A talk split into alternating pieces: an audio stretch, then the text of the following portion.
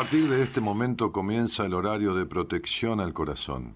La permanencia frente a la radio depende exclusivamente del cariño que cada uno se tenga.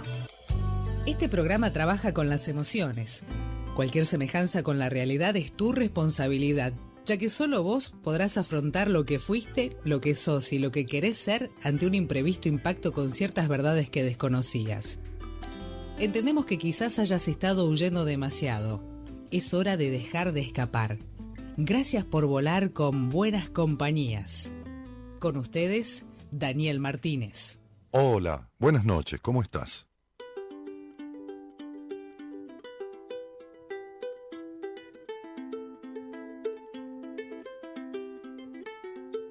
Tuve la sensación del mundo entre las manos, la sensación de perderlo en un segundo. Tuve la sensación de estar acorralado, la sensación de sacarme una mochila de piedra.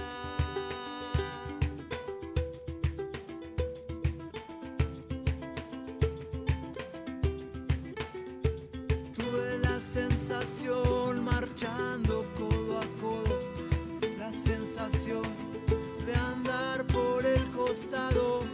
Tuve la sensación de estar enamorado, la sensación de estar congelándome. Sensaciones para poder vivir, para poder vivir el camino. Échale leña al fuego, échale leña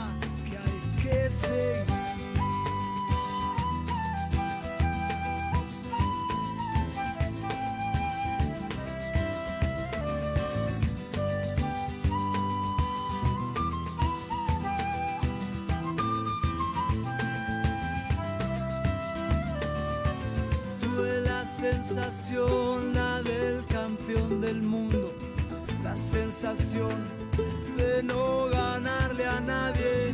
Tuve la sensación, la de la mejor flor, la sensación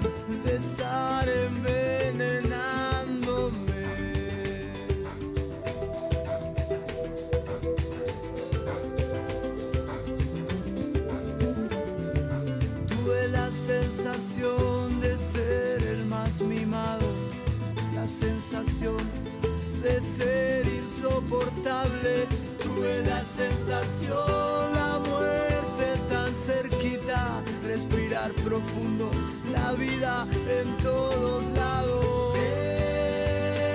Sensaciones para poder vivir, para poder vivir.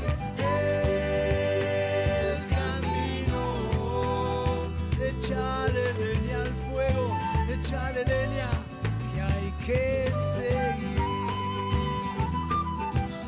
Sensaciones. Sensaciones se llama el tema de esta semana. Tuve la sensación de ser el más mimado, dice la canción, y tuve la sensación de estar muerto en todos lados. Y, esa, esa y muchas de las frases de este, de este tema este, me recuerdan a mi vida, a la vida que viví, a la vida vivo, ¿no? Este, diferentes sensaciones. Esa de tener la sensación de ser el más mimado es una sensación de mi, de mi infancia, ¿no? Pero también la sensación contraria a esa, que es la de estar muerto en todos lados. Eh, de ir caminando con mi madre al jardín de infantes o entre medio de mi padre y mi madre a comprar cosas ricas para comer, que se asombraban de que yo con cinco años, porque en el jardín de infantes nos enseñaban a, leer este, las primeras palabras, las primeras letras, se asombraban de que, de que yo en esa edad, este, estamos hablando de 60 años atrás, ¿no? Pudiera leer los carteles de, los negocios que estaban así verticales, ¿viste? Este, y íbamos a comprar algunas cosas ricas para comer. Cosas ricas de esa época, ¿no?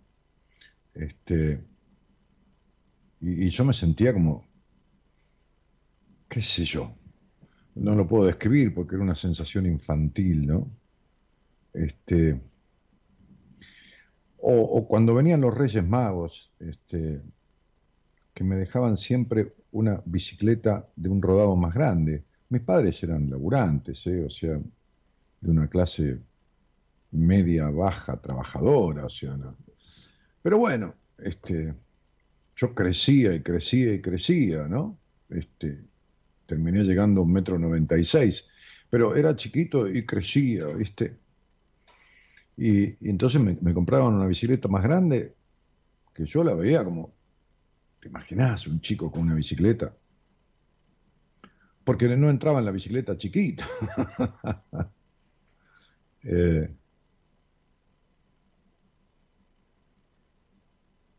cuando tomé mi primera comunión, este, que fue a los nueve años, este, yo estudiaba piano ya desde los cinco, y estaba en cuarto año de, piano.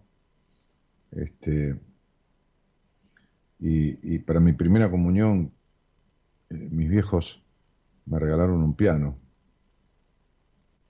en una casa que, que alquilaban. No tenían casa, no habían comprado. No importa, como decía un cliente de mi, de mi inmobiliaria, es mejor ser un inquilino rico que un propietario pobre, pero este, la casa era chica. El piano está acá, lo tengo en mi departamento. Por eso después de grande me compré un piano de cola que cuando me mudé aquí este, lo, vendí porque no, entraba. Y conservé aquel piano. Lo, lo, lo restauré todo, le hice un, refreshing y, y todavía está, está aquí en casa. Este,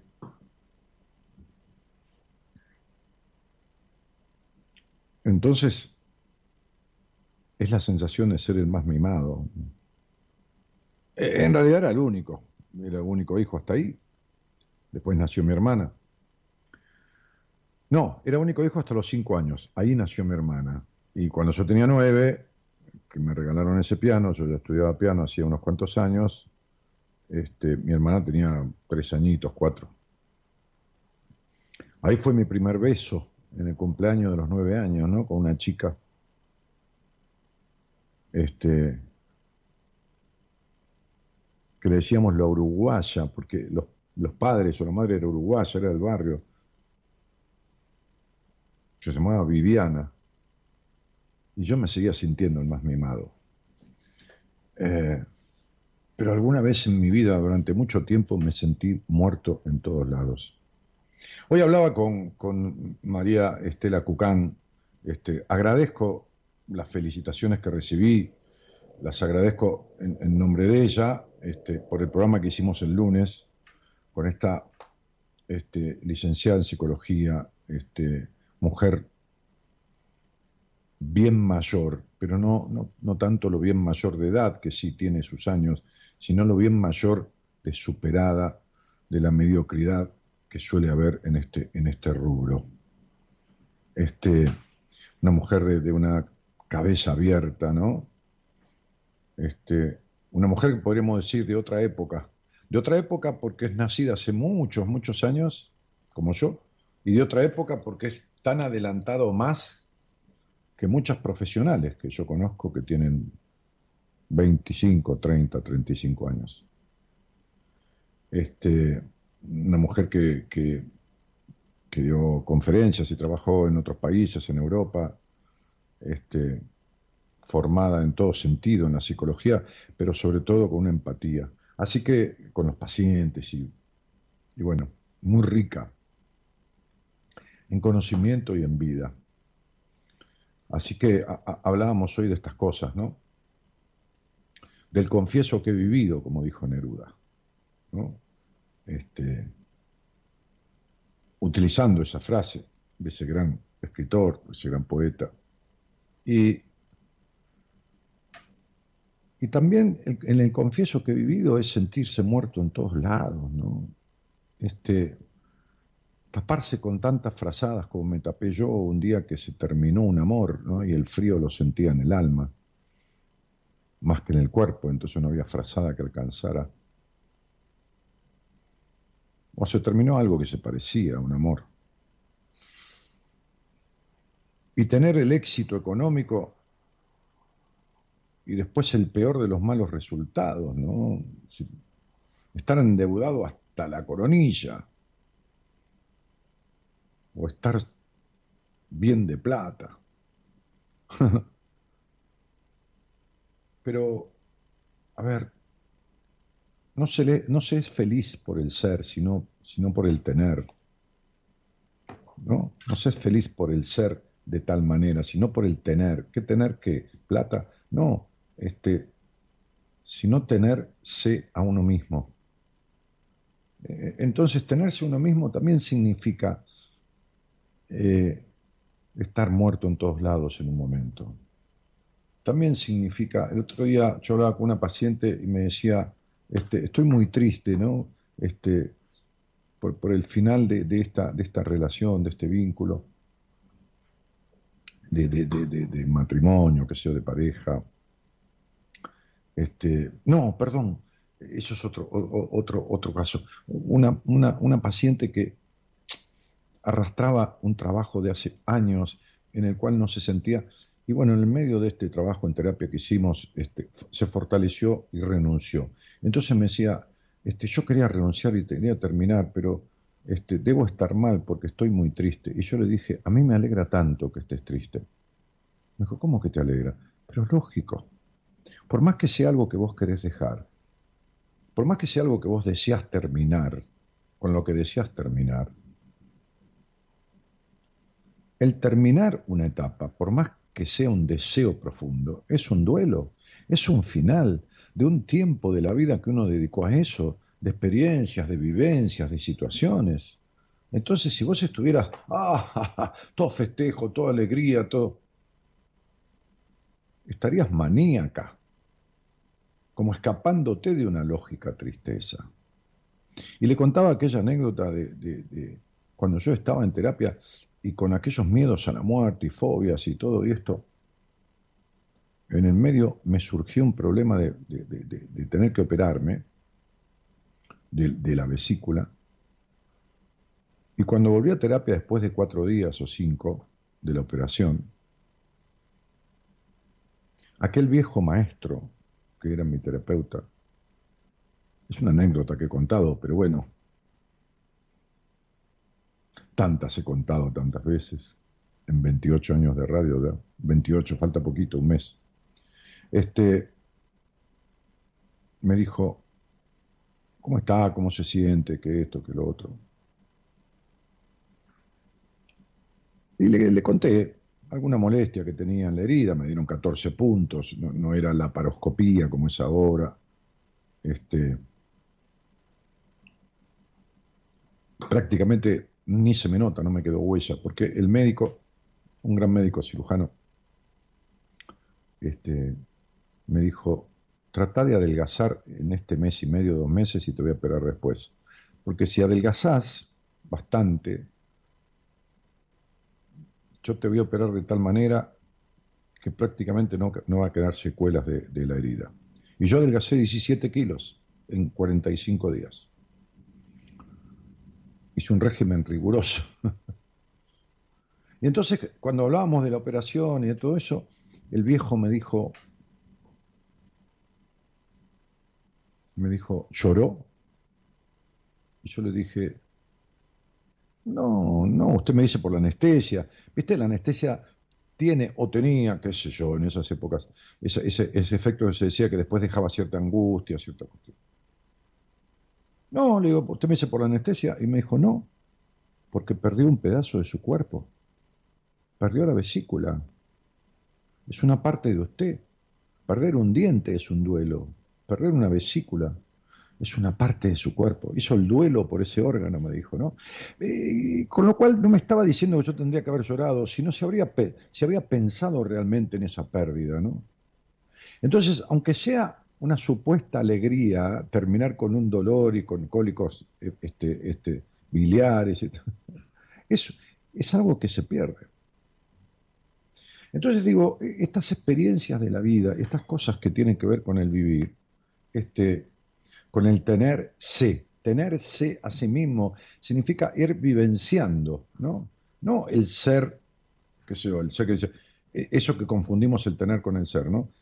el ser, ah, porque yo soy este, jefa de tal oficina, no, no sos, eso es lo que haces. ¿no? Entonces,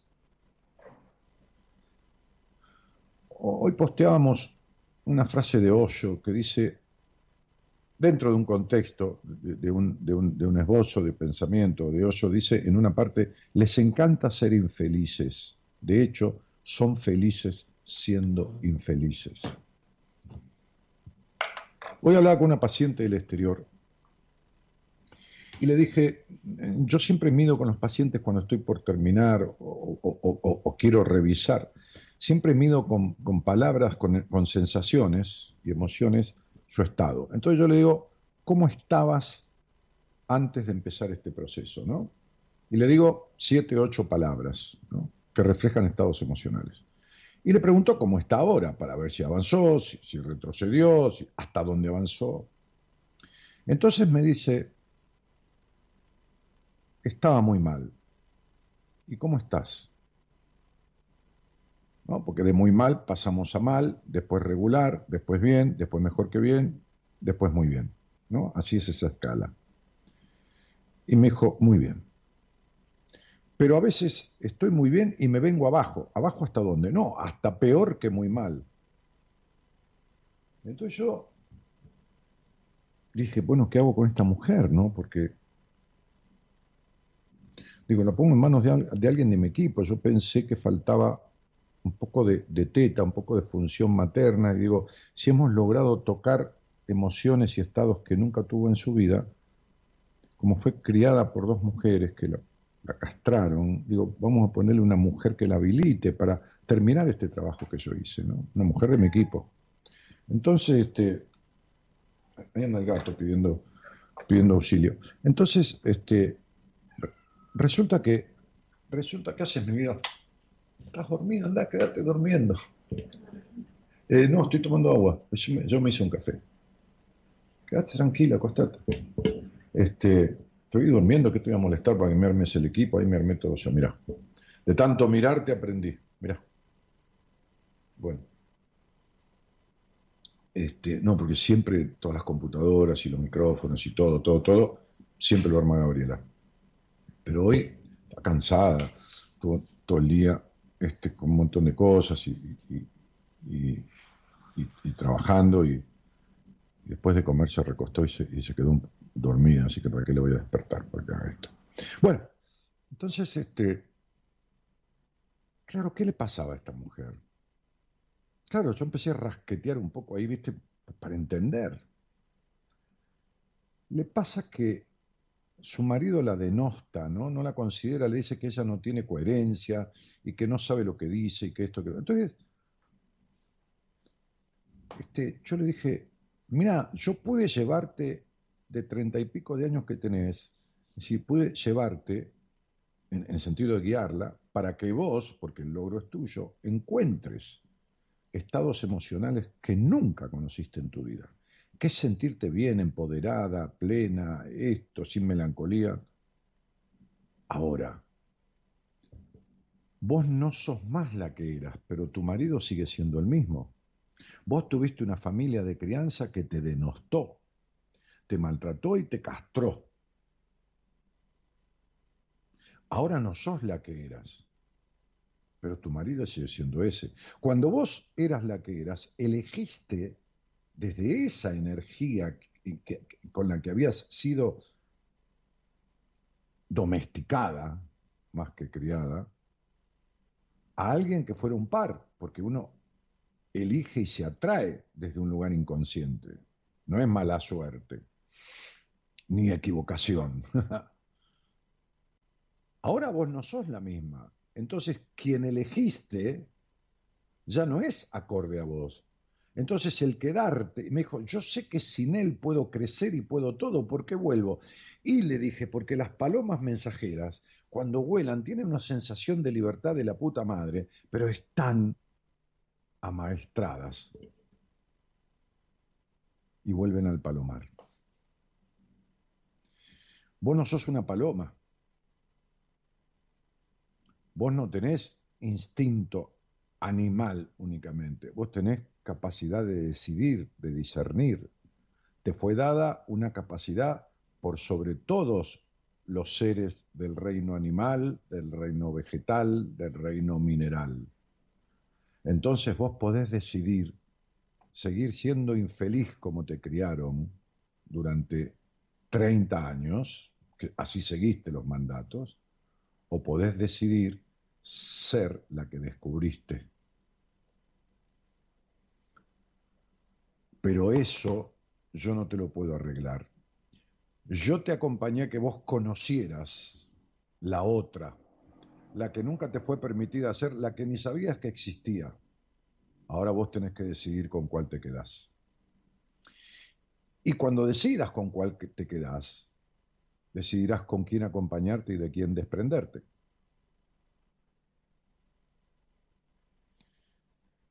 Para mí lo más valiente es ser dichoso. Ser infeliz es de cobarde.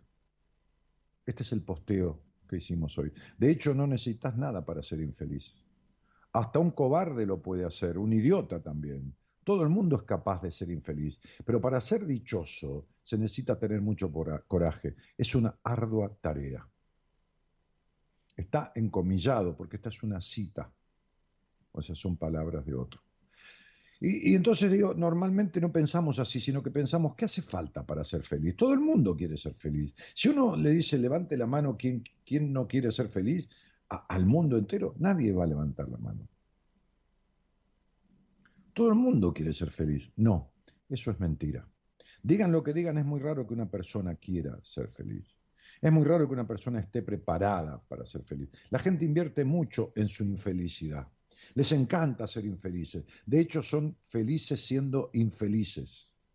Tenés que entender muchas cosas, si no es muy difícil salirse del surco, del camino de la miseria. Primero, nadie te está manteniendo ahí. Nadie te tiene ahí prisionero del camino de la miseria.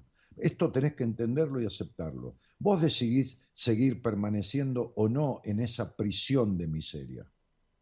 Nadie está reteniendo a nadie. Vos sos responsable de ser infeliz. Pero una persona infeliz nunca acepta su responsabilidad. Pocas veces acepta. Siempre echa la culpa. Y el no aceptarlo es una buena manera de seguir siendo infeliz. Y entonces, ¿qué decimos? Tal persona me hace infeliz. Como hoy me decía esta mujer extranjera que vive en su país y que es paciente mía, como otros tantos. Entonces decía, mi marido me tira abajo, me, me cambia, me pasa a estar peor que mal. No, vos te pasás. Vos permitís eso. Vos tenés la necesidad de que Él te ayude a ir hasta ahí. También podemos echarle la culpa al trabajo, al padre, a la madre, al hijo, al sistema, al clima. Todas esas son buenísimas maneras de seguir siendo infeliz. De todo esto y estas cosas habla Osho en su libro que se llama Coraje. ¿Vos qué sentís? Y no hablo de la felicidad como un estado ideal, porque no, existe, es una mentira. Hablo de, del estar bien. Hablo de del sentirse bien, del bienestar, del estar bien. Pero estas palabras que leía del libro Coraje de Osho son precisas. Es mentira que todo el mundo quiere ser feliz. ¿Sabes por qué? Porque lo que uno quiere es lo que uno hace. Esta, frase que encontré yo, que la encontré, no sé, en mí mismo, y la escribí en uno de mis libros, el libro Decisiones, es una frase que, que rompe con cualquier postura de cualquier persona que viene a querer justificar su infelicidad o su malestar permanente. Lo que uno quiere es lo que uno hace. ¿Sabes las veces que hablé con gente, yo en entrevistas, esto, otro, que me dice, yo quiero dejar mi trabajo? ¿Cuánto hace? 15 años. No, entonces no querés. No, sí quiero. No, no querés. Porque lo que uno quiere es lo que uno... Yo quiero separarme. Ah, sí, no me digas. Ajá, me dijo un médico. ¿Cuánto hace que estás con tu mujer? 26 años. ¿Y sabes qué me dijo? Me dijo un día, estando frente a frente antes de la pandemia, nunca pude hacer un asado con mis amigos en mi casa. Nunca pude hacer un asado con mis amigos. Y entonces yo le pregunté por qué. Y me contestó, porque mi mujer nunca me lo permitió. Porque mi mujer nunca me lo permitió. Y yo le dije, qué pedazo de pelotudo que sos. ¿Sabes por qué? Porque porque vos no te lo permitiste a través de tu mujer. No es tu mujer que no te lo permite. Tu mujer está reflejando tu necesidad de impedirte hacer lo que querés. Vos no querés hacer un asado. ¿Cómo no voy a querer? No, no querés, porque si no lo hubieras hecho. Si tu mujer se enoja, se calienta, hace esto, hace lo otro. Que se joda, tiene dos problemas, el asado y el enojo. Porque si vos me dijeras que querías hacer un asado mañana y noche con tus amigos, entonces lo que querés es hacer un camping de estudiantil. Querés hacer un asado una vez cada tanto con los amigos, jugar al truco en el, quincho. Vos no querés, porque lo que uno quiere es lo que hace. Entonces basta de mentirse, basta de echar la culpa. Cuando yo hablo con alguien y hablo del padre y de la madre, yo no estoy echando culpa a los padres, como muchas veces hay padres que escuchan a la madre y dicen, vos siempre echás la culpa a los padres, pero no, pero escucha bien. Yo, nada se puede arreglar si uno no entiende de dónde viene. No se puede arreglar la salud si uno no entiende de dónde viene la enfermedad. No se puede arreglar un auto si uno no entiende de dónde viene la falla. No se puede arreglar un estado emocional si uno no, entiende dónde, de qué manera y a través de qué se produjo. No se puede arreglar un, un, virus en una computadora si no se conoce cuál es y cómo se metió. Cuando yo explico el sistema familiar, las disfunciones que tiene cada hogar, porque todos los hogares son disfuncionales, no hay un hogar perfecto, lo explico no para echar culpas, lo explico para que el otro entienda lo que le pasa y por qué repite siempre lo mismo. Entonces digo, ¿por qué no te pones a pensar, si querés, qué sé yo, que lo que haces y lo que seguís haciendo es lo que querés hacer?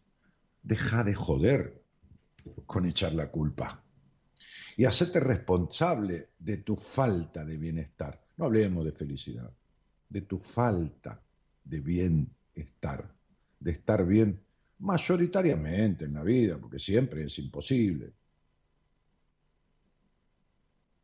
Sería bueno pensar en esto.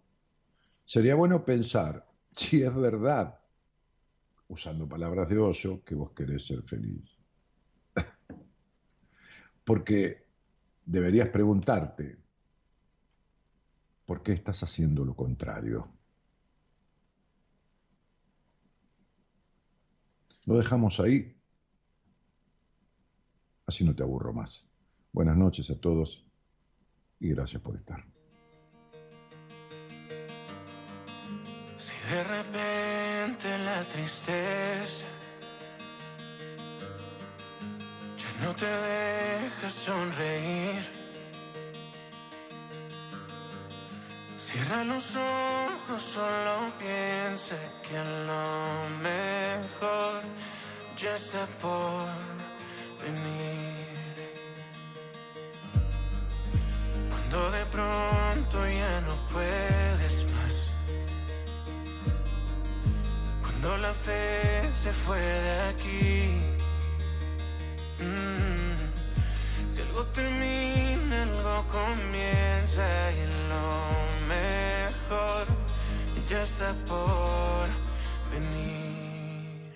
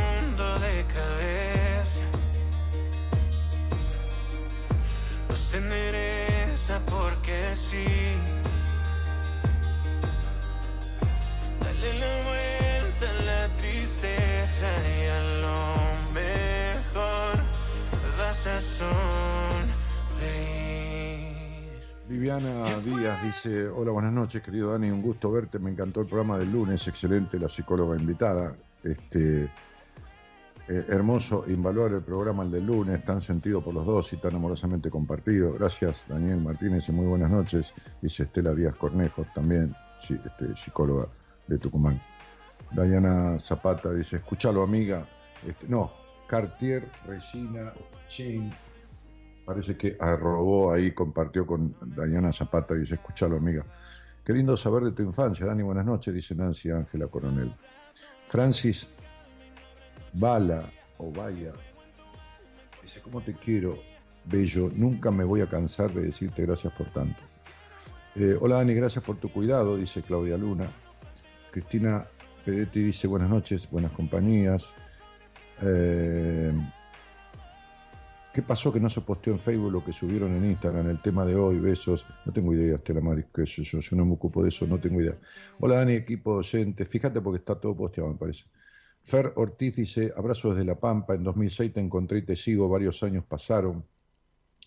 Greg Quintero dice, el tema que escuchamos la semana pasada, precioso, dice, ¿no? Este, bueno, saludo a Estela Saucedo, Elizabeth de Chiara, Daniel, escuchando como siempre desde Uruguay. Hoy atendí a una mujer de Uruguay, este, que me conoció porque la hija le regaló un libro mío. Eh, hola, buenas Dani y todos los oyentes, dice Gaby. Eh, gracias Dani por tanto, dice Norma Quiroga. Eh, no aburre, hasta me hace reír, dice Romina González. Karen González dice Beautiful. Estela Maris dice, gracias por tanto siempre. Cristina dice, no aburrís, abrís la mente, gracias. Bueno, esto me decía mi psicóloga, no hay sincronización entre lo que se piensa, se quiere y se hace. Es así. Bueno, está bien, Romina. Ahora, eso es una definición. ¿Y qué hiciste? ¿Seguís siendo la misma? Porque vos vivís en la cabeza. Tu psicóloga te guió y te dio las herramientas y vos las seguiste y lograste esto, o te dio una definición de la cuestión y, se quedó ahí. Porque lo que dijo está muy bien. Ahora, bárbaro, te, lo, te agradezco. Este, ¿Y cómo lo resuelvo? Como me dijo hoy una chica que ni me conoce, a través de una profesora de ella que fue paciente mía, la tipa pidió una entrevista. Entonces empezó con que hizo seis años de psicoanálisis con un tipo, dos años de psicoanálisis con una mujer y dos años lleva de terapia cognitiva conductual con otra. Diez años. Yo le dije, ¿hiciste? No, no hiciste un carajo. Sí, vos, hiciste lo necesario en el sentido de ir. Pero juntos no hicieron una mierda, porque si vos hubieras hecho verdaderamente un proceso en terapia, no de 10 años, de dos nomás, de uno bien hecho, no estarías conmigo.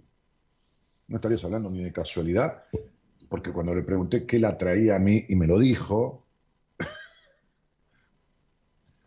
o sea, mirá lo que te digo, es como,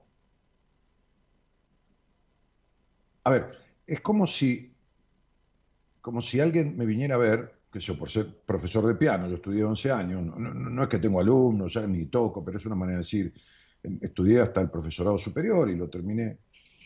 si alguien me viniera a ver y me dijera, mira, yo hace 10 años que estoy estudiando piano, este, este, y te vengo a hacer una consulta, ponele, porque suponete que yo tocara bien, que nada que ver hoy en día ya no. Porque me dijo una persona amiga que te consultara vos. Y yo, le digo, bueno, está bien, ¿qué consulta, no? Este, ¿Cuánto sé que estudias piano? Y 10 años. Y, y- y- y me dijera, este, eh, no sé tocar bien una escala musical. Que digamos, es un ejercicio de, no sé, que se aprende en primer año de piano, en segundo, qué sé yo, ponele, con, con- digitación rápida, ¿no? Lo mismo me dijo esta chica. Lo que me planteó, me dijo, mira, eh, yo tengo tal cuestión. Cuando me dijo tengo tal cuestión, yo estaba mirando su numerología.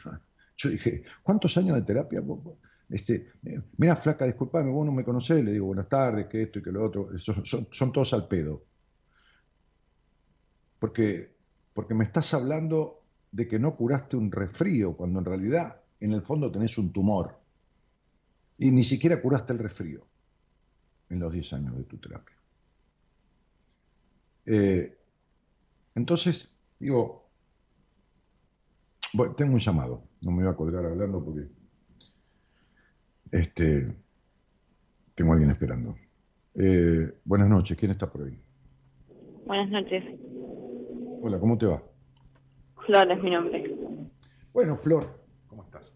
Este, ah, Flor, si vos sos Flor, este, Flor, la, la hija de una señora que se llama Sí. Liliana, que me, me escribió en Instagram. Bueno, Sí. Está bien. ¿Cómo estás, Floppy? Y Acá ando, más o menos. Bueno, bueno, sí, estás. Que, que no es. Estoy. Estar es la base fundamental para poder transformar ese estar del estar mal o más o menos o regular en mejor o bien o muy bien. Así que estar. Si estuvieras muerta, entonces estarías jodida, no podrías, no podrías transformar nada, ¿viste? Así que bueno, estás. Che, Floppy, este, y, y- y cuántos años tenés? 31. Ok, ¿y con quién vivís? Momentáneamente con mi mamá porque mi casa tuvo un problema y tuve que irme. Así que vivía sola en una casa, pero se me cayó la losa. Así que me tuve que ir Ajá. y estoy viviendo con mi mamá. Ajá. Se te cayó la losa. Sí. No, no, no- no es poca cosa eso, ¿no? Viste que hay una frase que dice, se me vino el techo encima, ¿no? Sí. Que Claro, pero, pero Sí, sí. este... Bueno, eh, che, Floppy, eh, y, y- y- y cuando vivías sola, ¿cuánto tiempo estuviste viviendo sola? Y desde los 27, 28, 27, por ahí. Ok. Este, y, y a, y a qué te dedicabas? ¿Tuviste algún laburo fijo o varios laburos, qué sé yo? No, siempre trabajo eh, diferentes, nunca laburo fijo o algo que me dedique. Bueno, pero, pero te bancabas. Sí, sí, siempre me banqué hasta que, bueno, Bueno, vino la bueno. pandemia. Vino la pandemia, se te vino el techo encima. Me dejó Este- mi pareja, me quedé sin trabajo. Y sí, ¿sabes por qué? Este, eh, no, no, no, no, no tengo ninguna explicación científica, eh, ni para nada, no, es una manera de decir. Porque hay un momento, y, yo entré en una crisis de la puta madre que lo parió, este, este, hablando de madre, este, a los 31 años, porque es más o menos el promedio de la vida, ¿viste? Y, y es como... Es como un balance, viste que toda empresa tiene que hacer un balance en algún momento, porque bueno, tiene que saber su estado, eh, cómo están, este, eh, el debe, el haber, ¿no? el patrimonio, esto, lo otro, y pagar impuestos, etcétera, etcétera. Entonces, hay un momento en que, en que la vida, la vida, ¿viste? ¿Qué yo? Llamarle destino, Dios, como vos te guste, este, como, como, como mejor te parezca, ¿no? Para entenderlo, este, te pega una patada en el culo y te dice, por ahí no es. Entonces se te viene el mundo abajo. Yo lo viví, ¿eh? A mí se me vino el mundo abajo. Se me vino el techo encima, ¿no? Lo viví. De repente era el, empresario exitoso, era esto, era lo otro, acá, y de repente desapareció todo. Ataque de pánico, fobia hipocondríaca, de ver millones, este, acreedores, este, qué sé yo. pero tormenta, granizo, rayos, centella, eh, erupciones volcánicas, to- todos los este, efectos de la naturaleza se me vinieron encima. Pero bueno, y tenía 31 años. Fue justo el 2 de noviembre de 1986, justamente el Día de Todos los Muertos. El Día de Todos los Muertos casi me muero y me quedaron fijados ataques de pánico y fobias de toda índole. ¿Vos me conocés a mí? ¿Me escuchás? ¿O, es que tu madre que me escucha te dijo hablar con este tipo? Hola, ¿estás ahí? Ay, no me digas que le expliqué todo esto y, y nunca me escuchó. No te puedo creer. Hola. Hola, Florencia, ¿estás ahí? Sí, sí, sí, te escuché todo. Ah, ah, no te estaba escuchando, perdona, se, se Ah. me entrecortó a mí.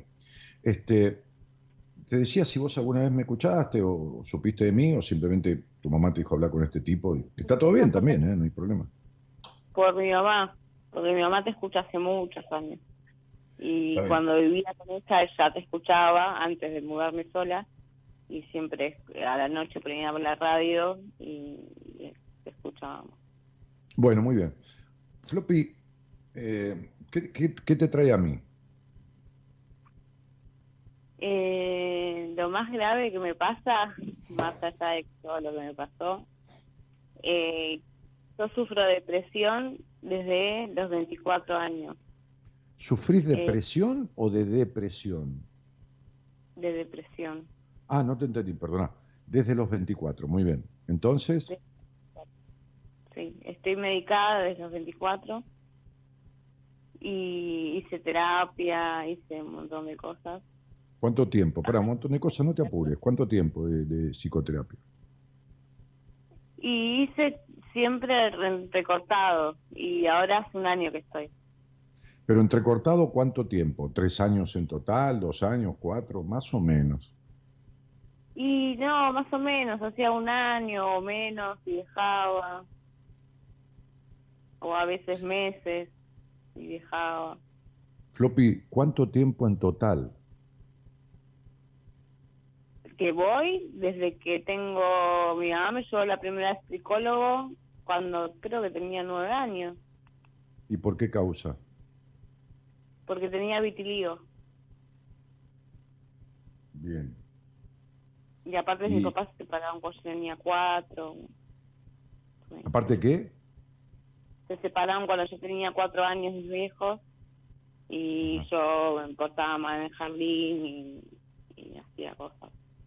Pero aparte del psicólogo, cuando tenías vitiligo, ¿fuiste a algún dermatólogo? Eh, sí, mamá me ha llevado al dermatólogo, pero por suerte después paró y no, no me crecieron más las manchas. ¿Se cerraron las manchas o quedaron en tus manos o, o en la frente, en la cara? Eh, tengo en los pies, que son las que no se fueron nunca, y después las otras que tenía se me fueron pigmentando con el tiempo. ¿En dónde estaban las otras?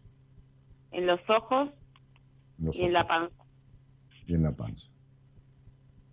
Bueno, entonces, eh, ¿podríamos decir que en total en tu vida terapia fuiste cinco años? Eh, sí, poner entre un, entre uno y otro. Sí, sí, entre una cosa y la otra. ¿Y por cuántos terapeutas pasaste? Mm, digo, un montón. Bien, No. ¿estás tomando medicación todavía? Sí, estoy tomando medicación. ¿Cuántos psiquiatras tuviste? Eh, tres en realidad. Uno cuando estuve internada por anorexia. Ahí había un psiquiatra que fue el que más me medicó. Mm, Después fui por otro que se llamó Mar. Y después fui con, con esta que estoy ahora.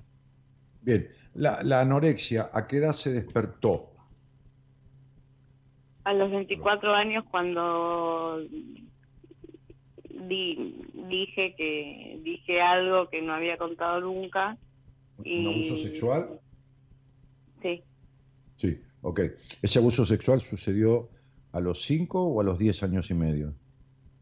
cuatro o cinco años. Sí, ahí. ¿Fue de alguien de la familia o extrafamiliar? Papá. Casi siempre es, ¿eh? Sí, mi papá. De tu papá. ¿Y ese abuso duró eh, eh, un tiempo, o fue una vez, o fue durante un tiempo? Yo tengo mm, claramente por la edad que tengo, por la edad que tenía en ese momento, tengo pocas imágenes, pero no sé si fue repetidas veces. Ok. Eh, eh, bueno, este. Hola.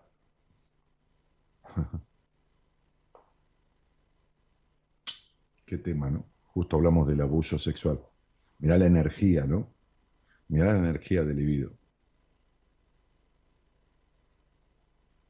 Justo hablamos de lo peor de todo esto, ¿no?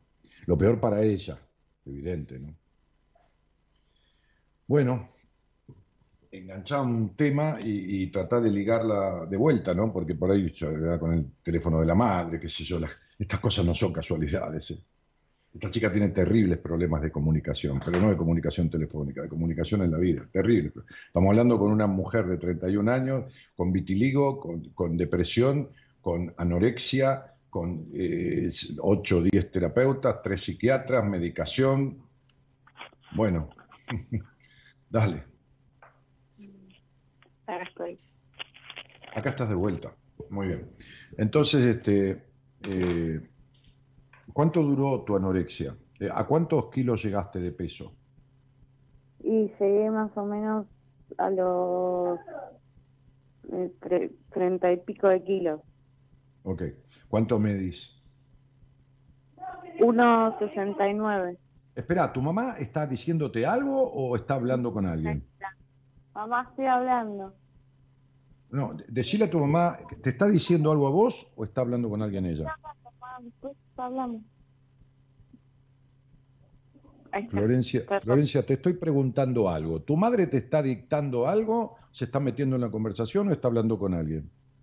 No, me estaba diciendo que no se escuchaba, que había pasado, que se había cortado, porque lo está escuchando de la pieza. Decile, por favor, que digo yo, que no se meta y que no rompa las pelotas. Mm, Ahí te escucho, me parece. Muy bien, perfecto. Cerrá la puerta, vieja, y no rompa las bolas. Si no, le corto a tu hija y no me ocupo. Eh, volvamos. Sí. En- entonces, este, ¿cuánto tiempo duró tu anorexia? Y recuperarme del todo, Mm. un año, más o menos. En recuperarme del, del todo, ya salir a trabajar de vuelta y todo. Muy bien. ¿Estás tomando qué? ¿Estás tomando sertralina? Estoy tomando paroxetina Sí, paroxetina, está bien. y aripiprazol. Bien. Pero... Eh, ahí, hay, ahí hay una cosa de un anticonvulsivo. Eh, vos tenés cosas como irte para el carajo y- y- o por ahí eh, no poder parar. Sí, tuve, tuve intentos. Ok. Estos intentos, ¿cómo se manifestaron? Claramente. ¿Qué es lo que hiciste? Séme clarita a mí. Pues yo te voy a ser clarito en todo lo que te pasa. Eh, tuve, me, empa- me Muy bien. y... ¿Te bueno, cortaste alguna vez? Pero una vez me quise ahorcar, pero no lo sabe nadie. Muy bien. Ok. Sí. Eh, ¿Alguna vez, alguna vez te cortaste? ¿Alguna vez te Sí. cortaste un poquito los brazos en la- Sí. del lado interno? Eso es. Sí. Y cuando, y cuando te cortabas los brazos, ¿te paraba el vacío que sentís adentro? Porque vos tenés un vacío terrible desde siempre, desde que, desde que tenés 11, 12 años. ¿Te paraba ese vacío al ver la sangre? Sí, sí, me Mm. paraba como, como Un una instante. descarga. Como una descarga, perfecto, muy bien. Bien. ¿Alguna vez todos los terapeutas que tuviste, o, lo- o los psiquiatras, este, estimados profesionales, todos, este, te explicaron qué era la depresión? ¿De dónde venía? ¿Qué, qué- ¿Cuál es la causa de la depresión? Mm, no, creo que no. Ajá. Bien. ¿Alguna vez te explicaron eh, con qué tiene que ver fundamentalmente la anorexia? No. No, no. A- a- ¿Alguna vez, eh, eh, cuando te trataste de la anorexia un año, llegaste a estar internada porque, porque estabas este, deshidratada y toda esta cosa? Porque estaba muy flaca. Sí, claro, por supuesto. ¿Cuánto medís? ¿Unos 68, 69? Uno, no, no, uno 59 mío. Soy Ah, bueno, pero bueno, está bien, está bien. Bueno, estabas ve- ve- ve- unos 60, 20, 20, 20 kilos debajo de un peso medianamente lógico. sí. Bien, y, y- y- y alguna vez, este, este, vos- ahí en ese momento tenías psiquiatra y psicólogo cuando estabas este, con, con, con, con, con anorexia. Sí, tenía psiquiatra y psicólogo. Ahí fue cuando me medicaron por primera vez, Bueno, que me de todo. muy bien. ¿Vos, vos te ves con tu padre o murió o qué sé yo? Murió. Murió. Bueno, ok. Qué suerte. Digo que se murió, ¿no? Este, pues si no, por ahí seguía abusando gente. Disculpame, ¿no? Que es tu padre, pero este, este tipo enfermo que abusa de su hija o de cualquier niña, si no muere habría que matarlo directamente. Este, bueno, yo te voy a explicar esto, ¿no? Murió cuando vos tenías que edad. Y habrá muerto hace tres años. Bueno, duró demasiado todavía. Bueno, entonces este, eh, el tema es, es este, mirá. La depresión son enojos que no están superados. La depresión son terribles enojos que uno, encima, muchas veces no se cree con derecho a sentir. La bulimia y la anorexia, es decir, todo trastorno alimenticio, ¿no? me cago en el 80% de los psicólogos de- del mundo entero que, que- empiezan con que, y tenés que tratar de comer un poquito, aunque sea un poquito cada rato, aunque sea esto, aunque sea lo otro. Te lo voy a explicar clarito, mira, clarito, ¿eh? clarito. La anorexia y la bulimia están directamente ligadas a tu vagina. ¿Me Mm, escuchaste bien? Sí. Directamente ligadas a tu vagina. ¿Querés que te lo explique más, más, más claramente? ¿Querés entenderlo mejor o, o, o fue suficiente? No, no, no, no entiendo, no entiendo. ¿Lo entendés? Sí. Sí. Muy bien, entonces explícamelo. que Porque es un tema con el que no querés que me meta. Es un tema con el que no te querés meter y no querés que me meta y que no resolviste en 10 años de terapia con 60 psicólogos y 3 psiquiatras. Entonces, como no querés que me meta, te escapás con una anguila en un tarro de grasa, ¿entendés? Entonces, ahora explícame por qué entendiste que tiene que ver con tu vagina. Cualquier trastorno alimenticio de este tipo. No sé, porque casi todas las mm, chicas que tienen anorexia bulimia fueron abusadas. tiene que ver exactamente con, esto, hayan sido o no abusadas. Sí, fueron abusadas todas, emocionalmente o, o físicamente. Y emocionalmente, que, que es, más, es peor que lo físico. Entonces, digo, te voy, te voy a explicar esto. Este, a ver si nos ponemos un poquito de acuerdo. Vamos a hablar de anatomía. ¿Está bien? Sí. Anatomía, eh, digamos, es, es la, la disciplina, la ciencia este, que, que- que estudia este, las partes del cuerpo humano, las describe, este, ¿no? Este, Sí. entonces, vamos a hablar de esto. La boca es cóncava, ¿no es así? Cóncava significa hacia adentro, convexo hacia afuera, ¿de acuerdo? Cóncava, Sí. ¿ok? ¿Se entiende? Sí, sí, La vagina también, ¿no? sí. Muy bien. La vagina es lineal, es decir, una vagina en estado natural es una línea recta vertical, ¿de acuerdo? Sí, La boca también, en estado natural, sin abrirla, es una línea horizontal, ¿de acuerdo? sí, La vagina tiene labios, ¿de acuerdo? Sí. La boca también, ¿no es así? claro. ¿Puedes hablar más alto?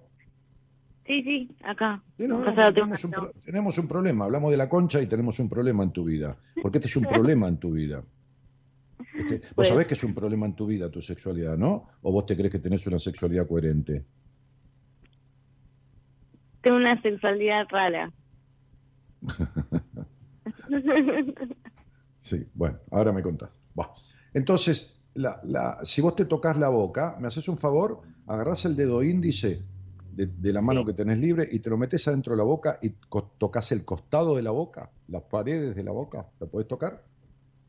Sí, ¿Lo hiciste? sí, lo hice. Eso se llama mucosa bucal. ¿De acuerdo? Sí, Es igual a qué mucosa. a la, la vagina. Eso es, muy bien. Quiere decir que tenemos todas igualdades entre la vagina y la boca. Sí, ¿Estamos de acuerdo? Muy bien.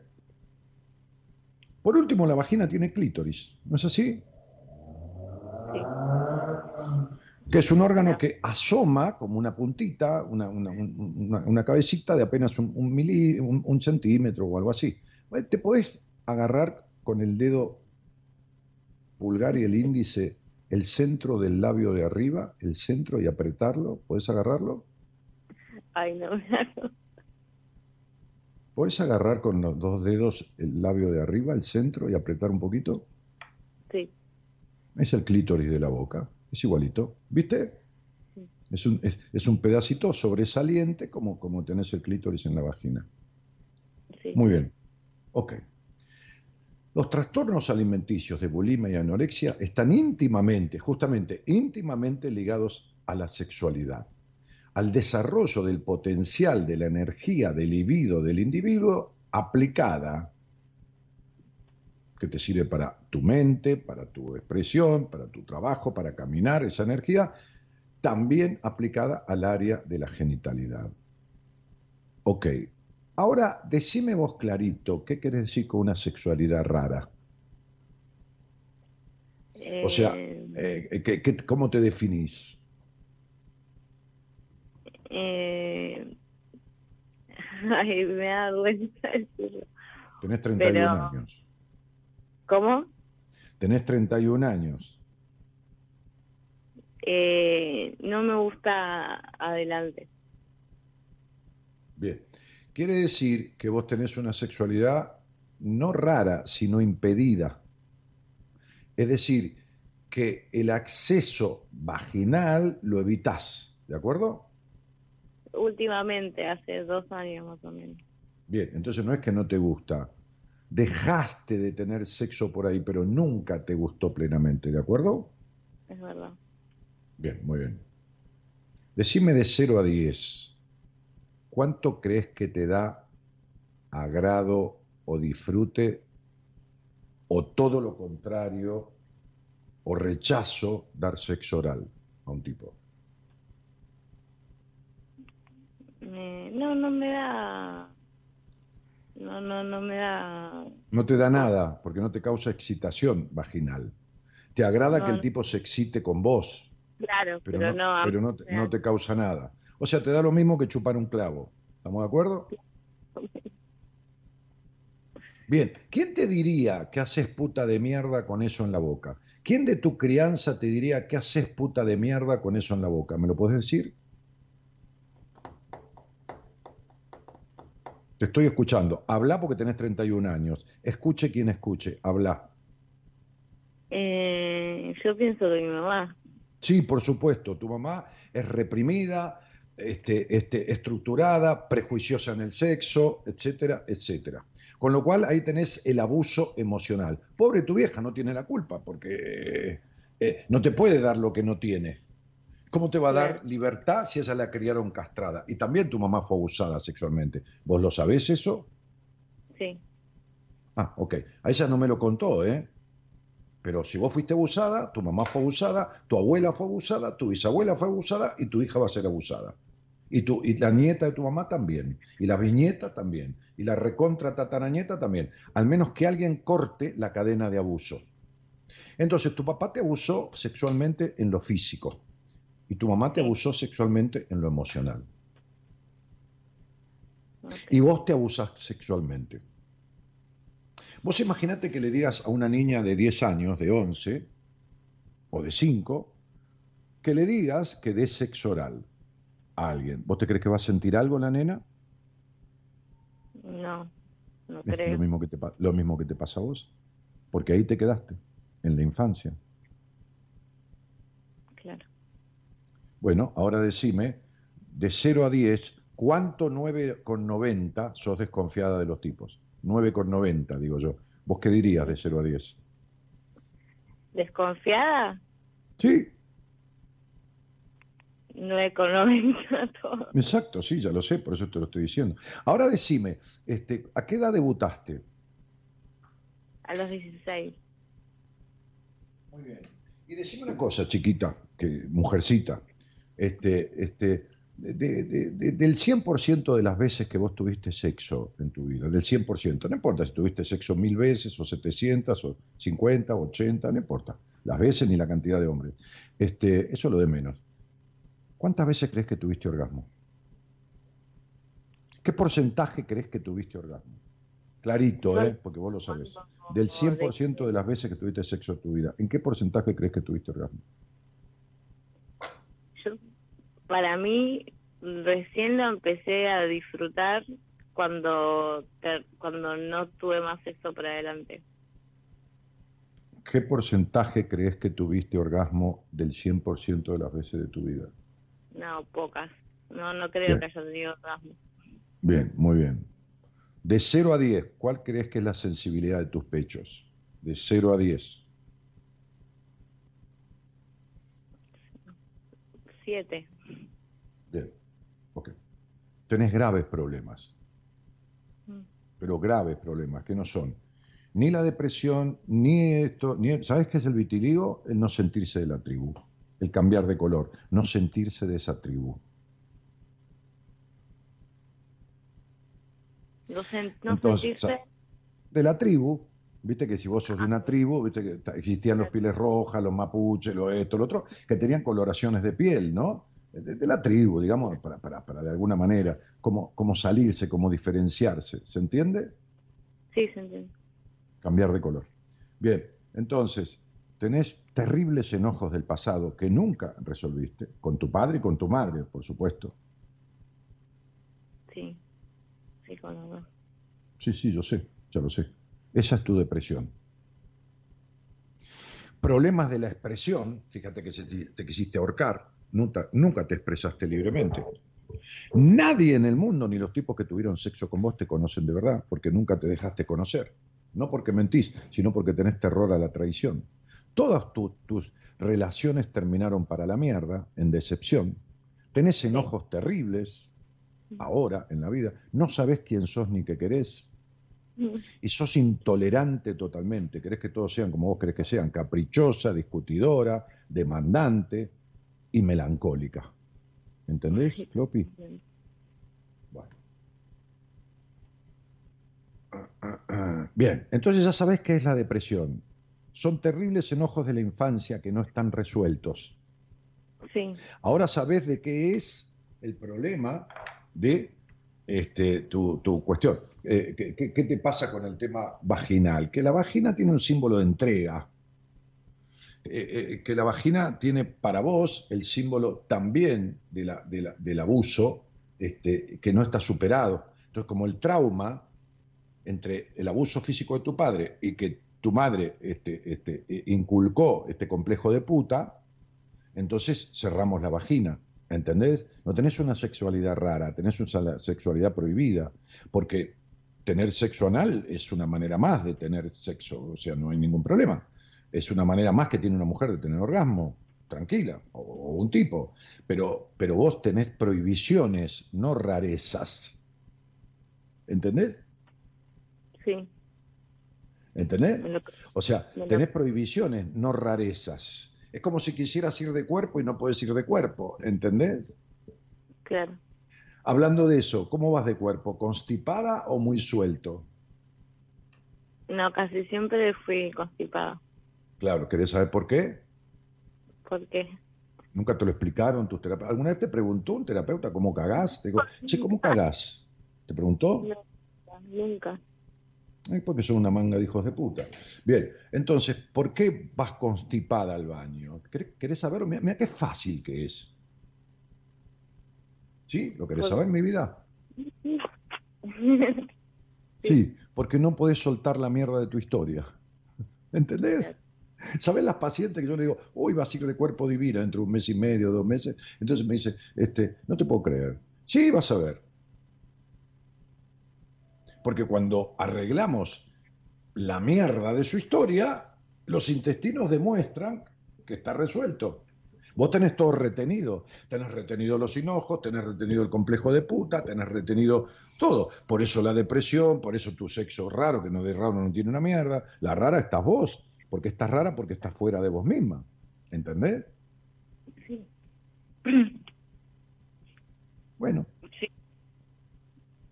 Entonces se te vino el techo abajo, se te vino el mundo abajo. Pareja, pareja no tuviste nunca, vos no tuviste ninguna relación. Vos tuviste relaciones, pero vínculo, jamás. Sí, relaciones.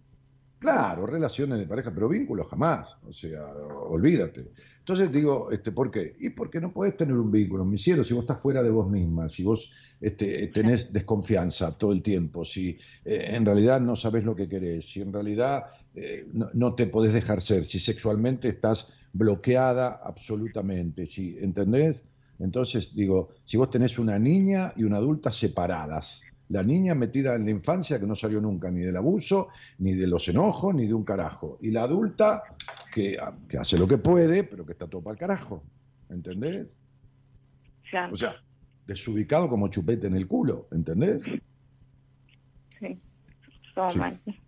Te queda clarito, viste que yo hablo clarito, ¿no? Así, todos se entienden, ¿viste? Cuando, cuando yo hablo, todos entienden. Algunos se horrorizan, por ahí viene uno nuevo que escucha y dice, este tipo está loco, ¿no? Que, bueno, que, que apague y se vaya.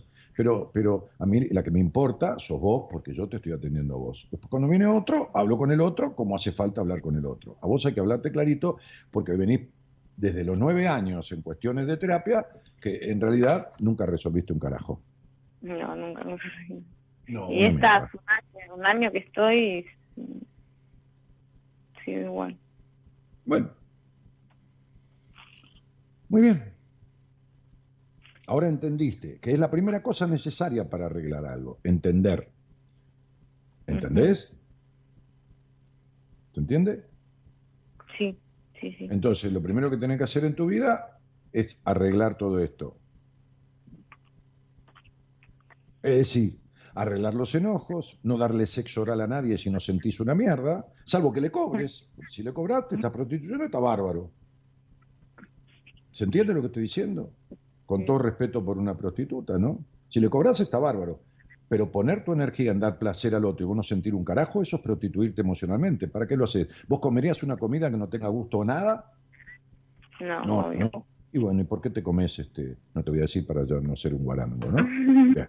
Entonces, deja de obligar a tu nena, deja de abusar a tu niña, abusarla, obligándola a dar un sexo oral que no está sintiendo.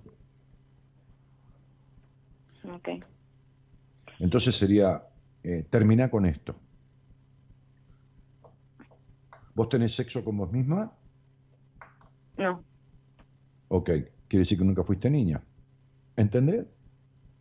Sí, no, no. Bueno, entonces, ¿dónde está la nena? Viene allá, perdida en el pasado, entre medio del padre y la madre. Vos no la dejás ser, ni siquiera tocarse. Tenés culpa hasta para tocarte y vas a darle Claro. sexo oral a otro. Bueno, este es el secreto de tu depresión, el secreto de tus vínculos de mierda, el secreto de tu melancolía, el secreto de tu vacío existencial y el secreto de no saber quién sos ni qué querés. Floppy, y es hora, porque estás en una crisis de la mitad de la vida, que te dediques a descubrirlo. Estás en un año uno. ¿Viste que desde que empezó el año que te sentís con una puta soledad y perra soledad interna peor que nunca? Sí, Ah, Eso es. Sí, yo ya sé, yo te, conozco más que los tipos con los que tuviste sexo. Bien, eso es porque tenés un año uno con un dígito 9, que en numerología significa un inicio en una nueva dirección de un periodo de nueve años, terminando con todo lo que viene sucediendo en tu vida. Por eso, al no, al no estar puesta en ese inicio del número uno, que significa la potenciación del uno mismo, al ser lo contrario, entonces produce perra soledad. ¿Entendés? sí. Bien. Bueno. Eh, yo le dije a tu madre, porque tu madre me dijo, Dani, este, yo no, no sé que no podía pagar una entrevista conmigo, que mi hija está muy mal, estoy preocupada, que acá, que allá, que no me pico en bola, que años de terapia. Yo le dije, yo no tengo ningún problema. Si ella quiere hablar al aire, no tengo ningún problema de hablar con ella. Porque me dijo Claro. que tenías, eh, que tenías no sé qué, no me dijo depresión, creo que me dijo otra cosa. ¿Otra Eh, cosa? Bipolaridad me dijo, o algo así, ¿puede ser? ¿O era otra persona? No, bipolaridad no tengo, tengo depresión. No, no, no me diagnosticaron bipolaridad. Todavía no, quiere decir que pensás tenerla. ¿Alguna otra cosita? No, no, por ahora no. Bien. Igual tengo, Bueno, tengo esas y- cosas también ¿Cómo? mal. Pozos, son pozos. La psicóloga me dice que son pozos. eh, pozos tiene en la cabeza. Decirle a la psicóloga que digo yo que los pozos lo tiene en la cabeza. ¿Eh? Decime cuántas veces te habló tu psicóloga y te preguntó si vos te masturbás. Decime. No, no, Bien, decime cuántas veces te preguntó si tuviste orgasmos y cómo los tuviste. no, Decime cuántas veces te preguntó qué sentís cuando das sexo oral. No, nunca hablamos de eso. Decime cuántas veces te explicó qué mierda es la depresión y por qué carajo es tal cosa y como te, te acabo de explicar. Bueno, entonces los pozos lo tienen en, el- en el- en el- en el cerebro. Decime cuándo te dijo cómo cagabas y si te explicó por qué es la constipación. Decime, a ver qué mierda sabe. No, nunca, nunca hablamos de eso. Bueno, entonces, entonces eh, ni, ni- me expliques lo que te digo porque me da ganas de ir a verle y darle una patada en el orto. ¿Está claro? Bien. Muy bien. Acá tu madre dice le diagnosticaron depres- depresiva bipolar. A ver, te lo voy a preguntar para saber si es así. No porque tu mamá se equivocó, sino para ver, porque a lo mejor es el diagnóstico, qué sé yo, que le dijeron a ella, no sé. Sí, Oh. le dijeron a ella eh, Bueno, cuando me internaron. Cuando eh, tenía espera un poquitito. ¿Vos tenés, vos tenés sub y baja emocionales? O sea, te pones maníaca como que no podés parar de energía, de, de esto, de ansiedad, de todo más, y después de repente te caes en el octavo subsuelo. Sí, Bueno, ahí tenés una cuestión de bipolaridad aparente. Entonces, ¿querés que te explique lo que es la bipolaridad? sí, Muy bien. Es la niña totalmente separada de la adulta. Cuando aparece la niña, te pones maníaca y hiperkinética como un niño. Viste que los niños. Claro, porque la niña está encerrada. Imagínate una niña encerrada durante mucho tiempo, le abrí la puerta. Y agarra y sale por todo. Cuando se va la niña y aparece la adulta, tenés un vacío de la puta que lo parió porque adentro no tenés nada. ¿Por qué? Porque la niña está en el pasado. O sea, vos te das cuenta que vos te vas a coger y ni siquiera podés tocarte. ¿Entendés esto, no? Entonces, Sí. ¿por dónde empieza la sexualidad de una niña? Y por tocarse. ¿Entendés que tenés la niña separada de la adulta? Muy bien, eso es la bipolaridad. Para explicarte lo simple, porque después científicamente podemos explicar. Que to- Yo estoy cansado de escuchar y leer explicaciones científicas que no termino entendiendo una mierda. Entonces, la- los grandes conflictos de la vida tienen simpleza en sus razones y en sus motivos. Simpleza. Después, por supuesto, uno cuando hace un tratamiento empieza ya a manejar una técnica, un esto, no, bueno, por supuesto. Pero para explicarlo y para que todos entendamos, no hace falta tanto quilombo. claro. Te quedó clarito, ¿no? Entonces lo que puedes hacer, te recomiendo, porque viste que vos sos colgada, ¿viste? ¿Viste que a veces tenés el culo en una silla y la cabeza hasta la tenés en el carajo? ¿Viste? Sí, Sí, ya sé, sí, sí. No, si yo te dije que te conozco. Bien, entonces, este, entonces, lo que vas a hacer es agarrar esta conversación que queda grabada, queda en mi Spotify, queda en mi Facebook, queda donde, qué sé dónde carajo, y te la vas a escuchar dos o tres veces para que te entre, para que te entre bien. ¿Estamos?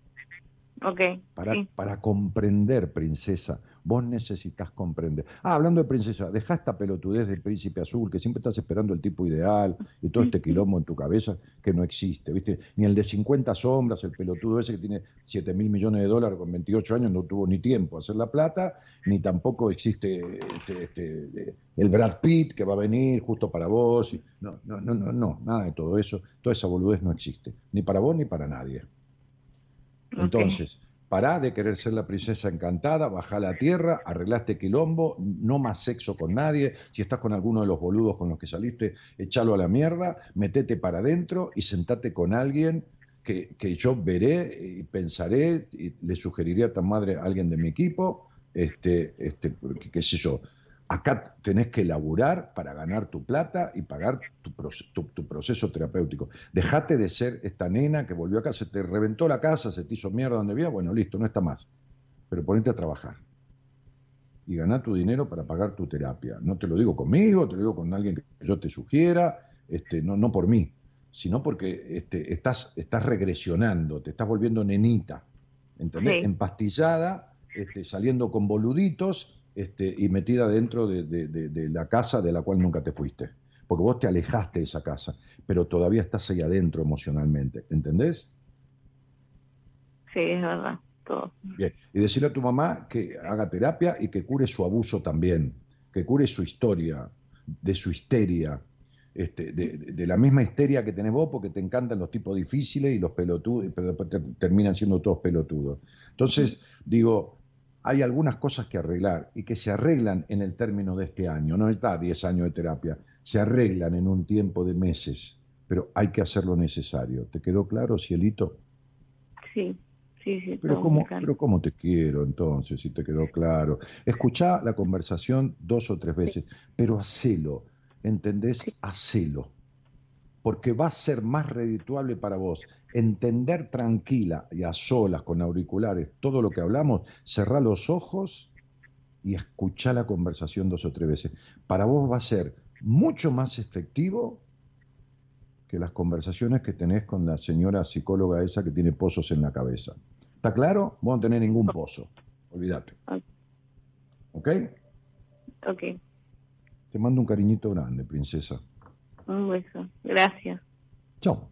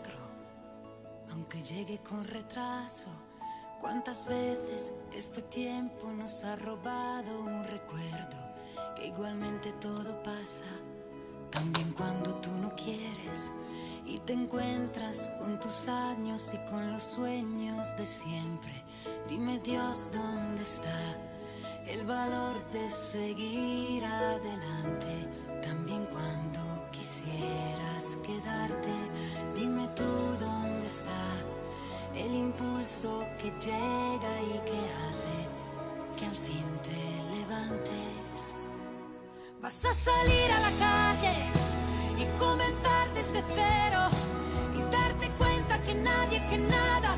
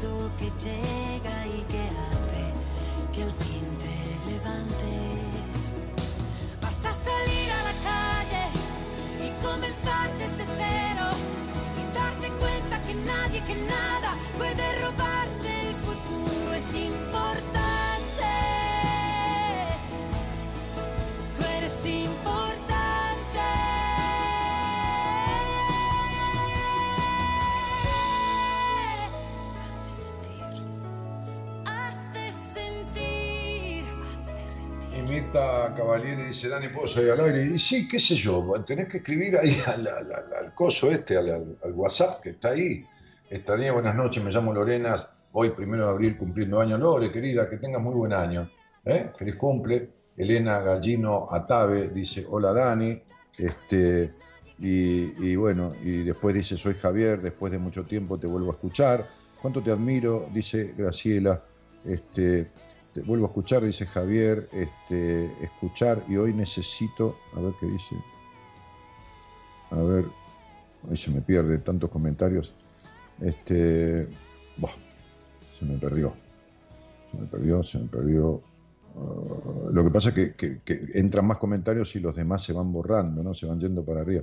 Luisa dice, te quiero, esa facilidad de conectarme con mis verdades más profundas. Venía pensando todo esto antes de escucharte y ahora lo decís. Ah, vos pensabas en todo lo que yo dije. El año pasado fui muy feliz, tanto que me dije al pasar, no puede ser, esto no es mío. Y como siempre, uno este, tiene razón. Comencé a creer una realidad triste. La mi- Mirá, tengo un amigo que tiene una frase divina. Estoy tan acostumbrado a perder que cuando gano lloro. Vos feliz no fuiste nunca, fuiste menos infeliz, nada más. Hola, genio, quiero saber sobre el amor. Marichimento. Eh, Mari, ¿vos qué querés que yo te cuente un chimento sobre el amor? El día que quieras tener una conversación conmigo y explicarme qué significa querer saber sobre el amor, veré. Pero si pensás que yo te voy a decir si vas a conocer a un tipo y toda esa pelotudez, yo no, yo no hago eso, querida. Este, anda a ver un brujo. Eh, bonitas compañías, dice Olga Lucía, este, eh, desde Bogotá, Colombia. Graciela dice, ¿cuánto te admiro? Eh, Javier dice, Dani, soy Javier, después de mucho tiempo te vuelvo a escuchar. Ah, y hoy necesito escucharte de nuevo, es un verdadero placer. Bueno, gracias, campeón, bienvenido. Eh, ah, ah, Dani, yo tuve mal sexo cuando lo tuve, ¿a qué se debe? Pero ¿cómo te voy a contestar con la fecha de nacimiento, cielito? Habla conmigo y veremos, veme en privado si no te animás, pero... Edwin Ortiz dice, mi esposa sueña mucho con mis hijos y siempre los ve pequeños, ¿a qué se puede deber? El día que hable conmigo tu esposa, yo le voy a explicar, pero yo no, no soy un- el oráculo de Delfos, campeón, yo no te puedo decir que por qué tu esposa sueña con los chicos, yo tengo que hablar con ella, si no soy un interpretador de, de sueños, este, la tengo que escuchar, tengo que saber su nombre, tengo que tener una charla, flaco. Gaby Alejandra dice, clarito directo, me encanta, te admiro, Dani. Este, hay que condenar al 90% de los truchos los con título de psicólogo. No, mira, Gaby, yo te voy a explicar lo siguiente. No es que la señora esa la estafa a esta pobre chica. Digo pobre chica en el sentido del estado en el que está, no, no, no porque.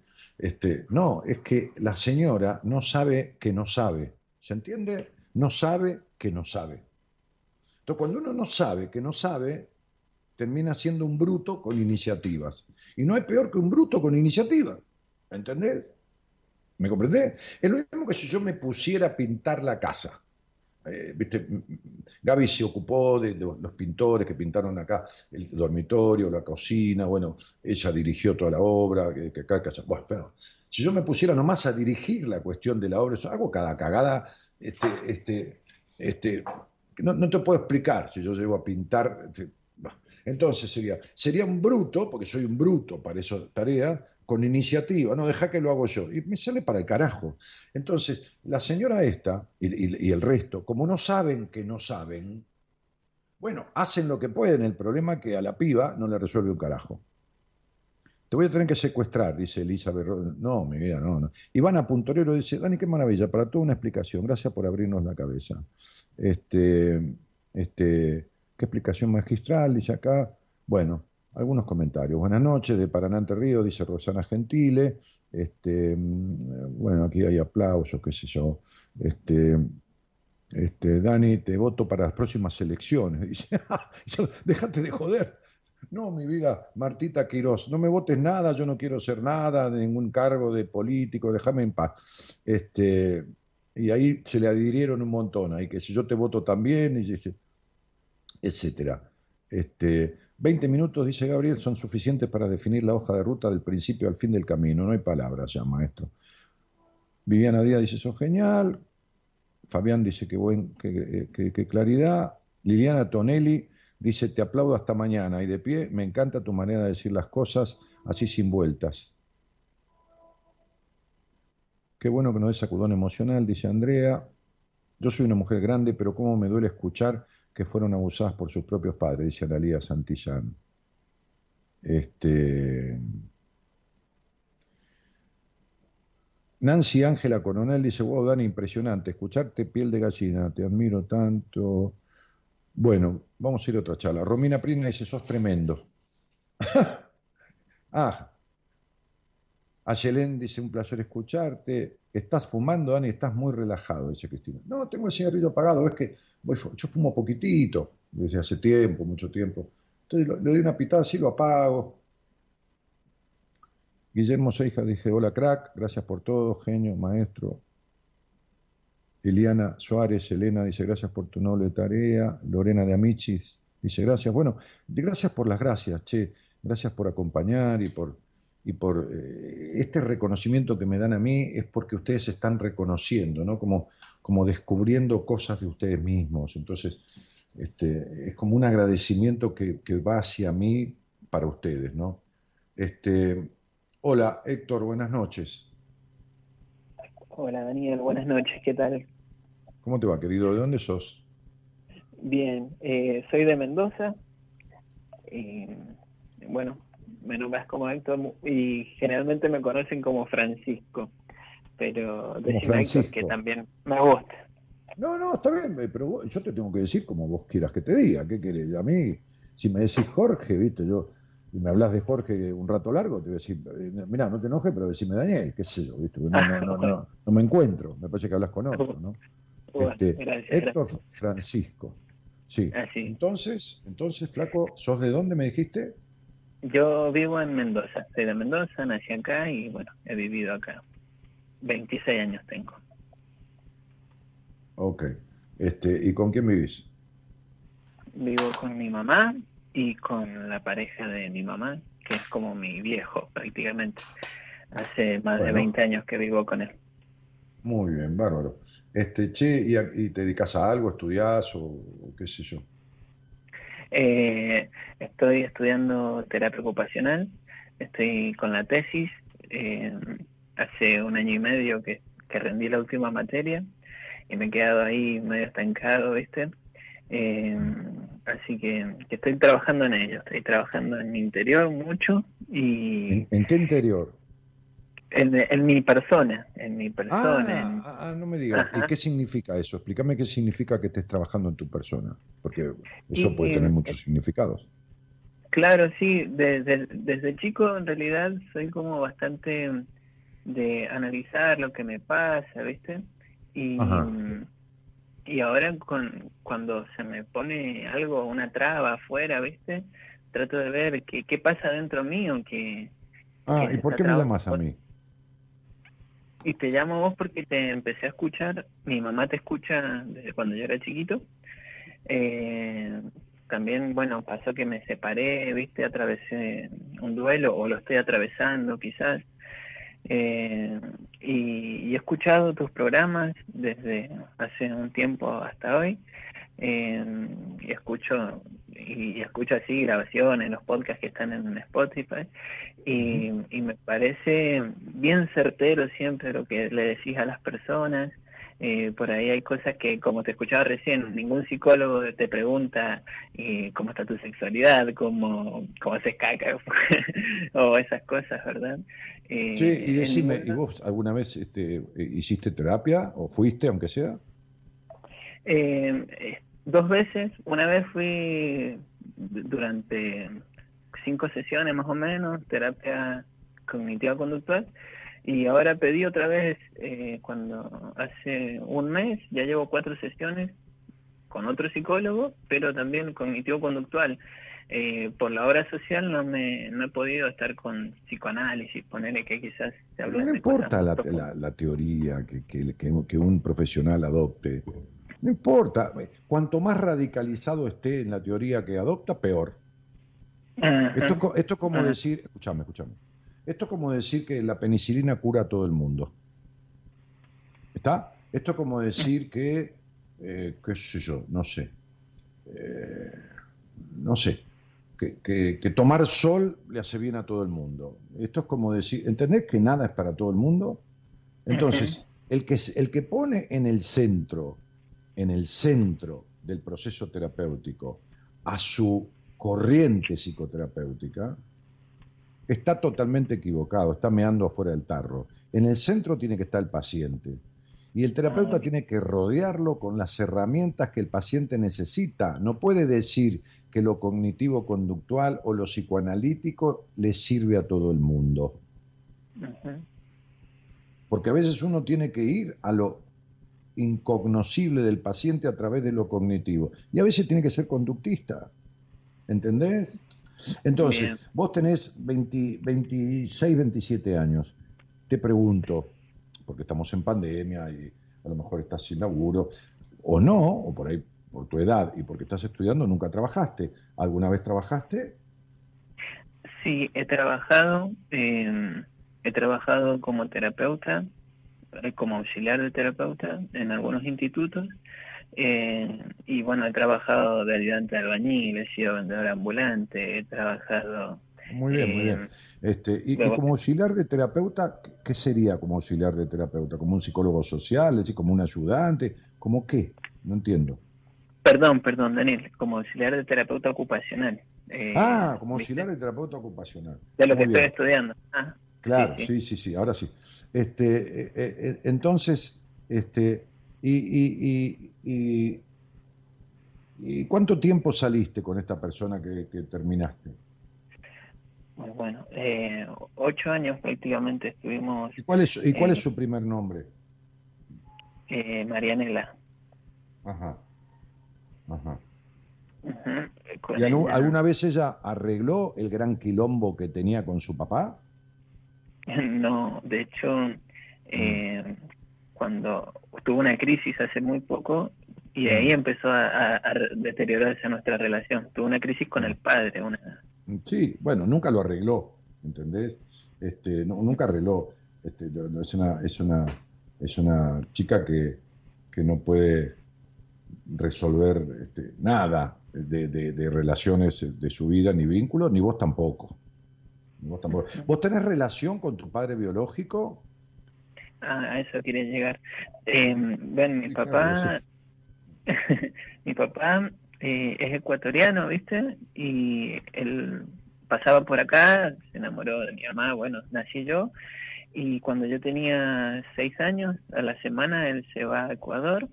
Eh, después no tuve noticias por él, de él durante tres meses, después hoy día tengo contacto con él, pero es una relación así bastante compleja cuando estamos personalmente, chocamos mucho.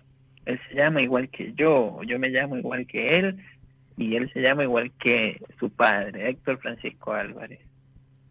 ¿Y, y el apellido, vos naciste con el otro apellido o te lo agregaron, el Arias? Y viste que eh, me lo agregó mi, mi mamá, es de mi mamá ese apellido. Pero está bien, ¿pero te lo pusieron cuando naciste o te lo agregó después tu mamá? Sí, sí, cuando nací ya... ya Bueno, tenés perfecto. apellido.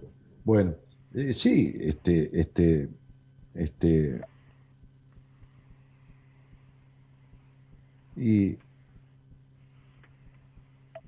de 0 a 10, ¿cuántos sos de voltero?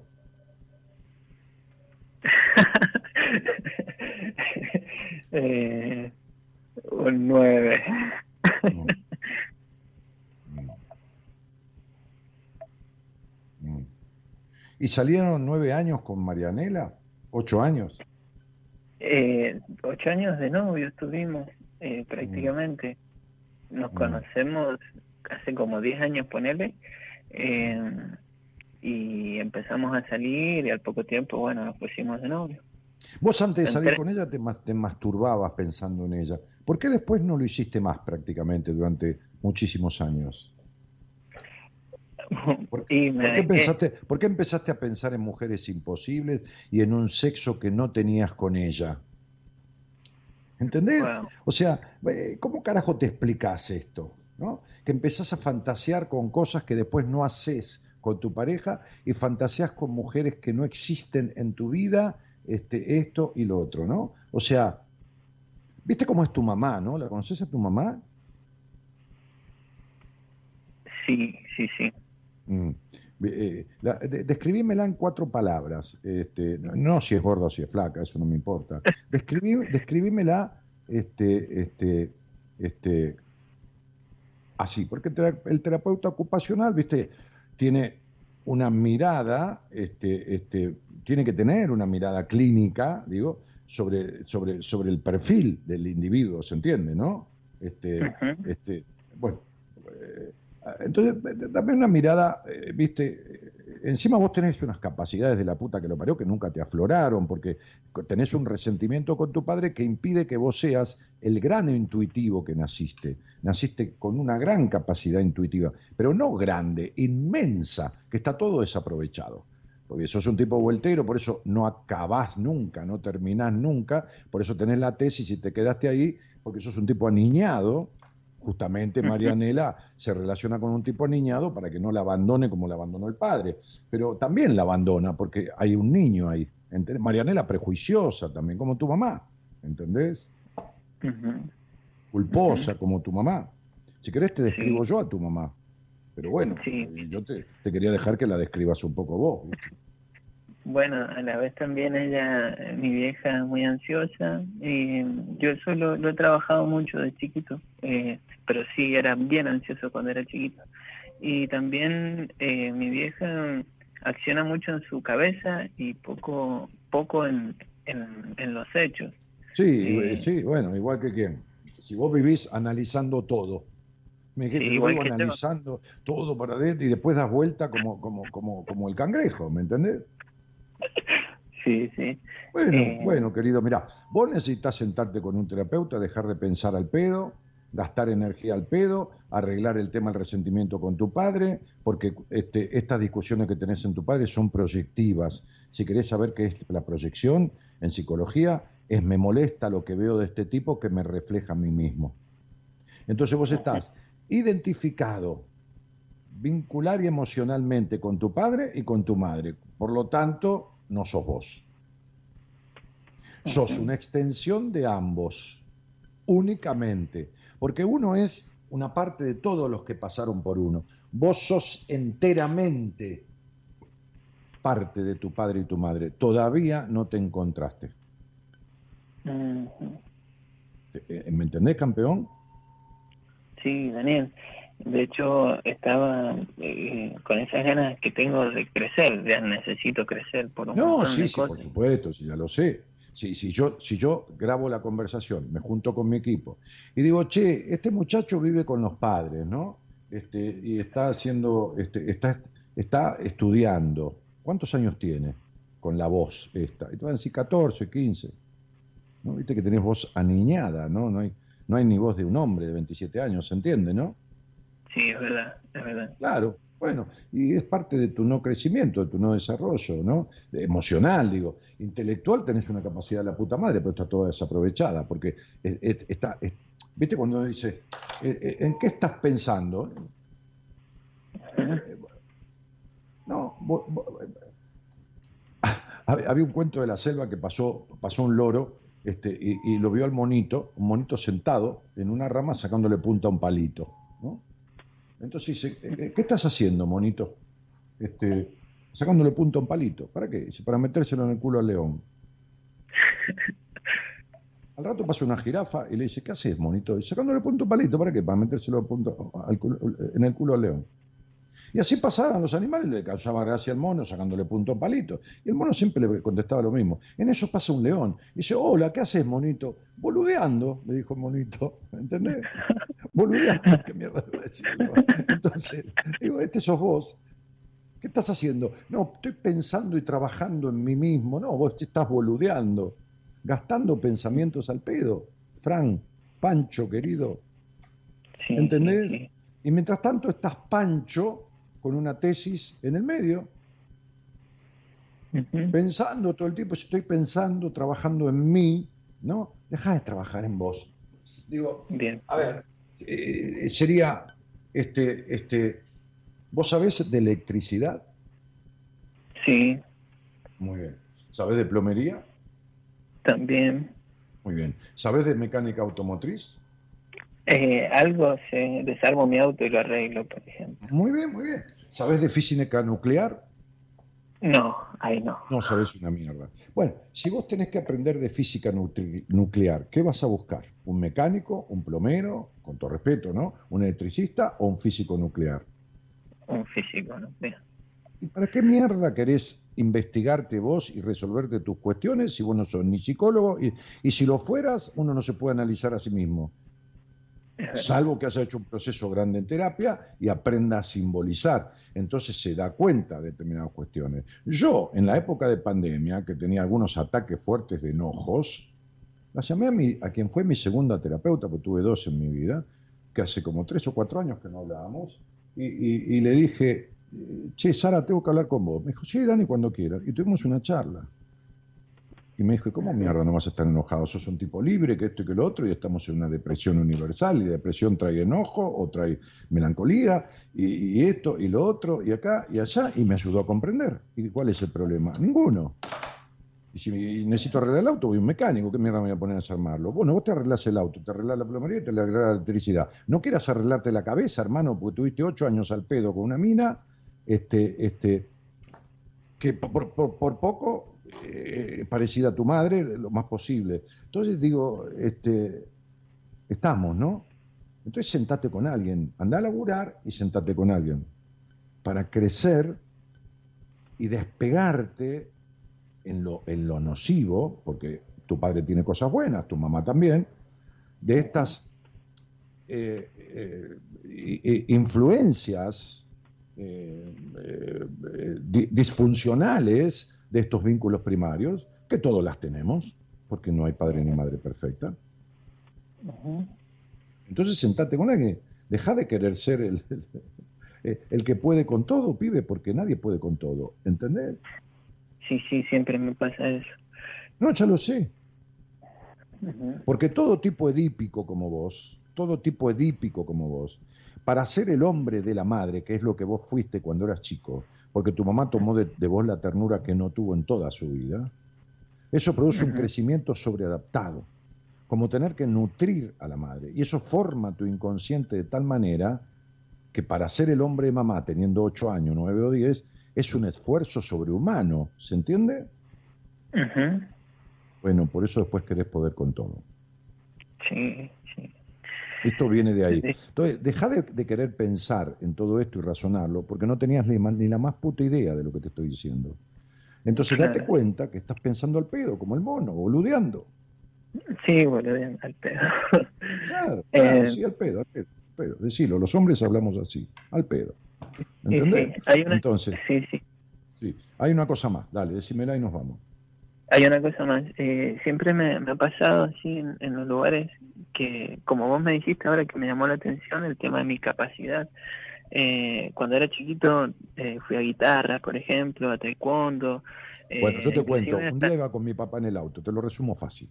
Es una anécdota que conté.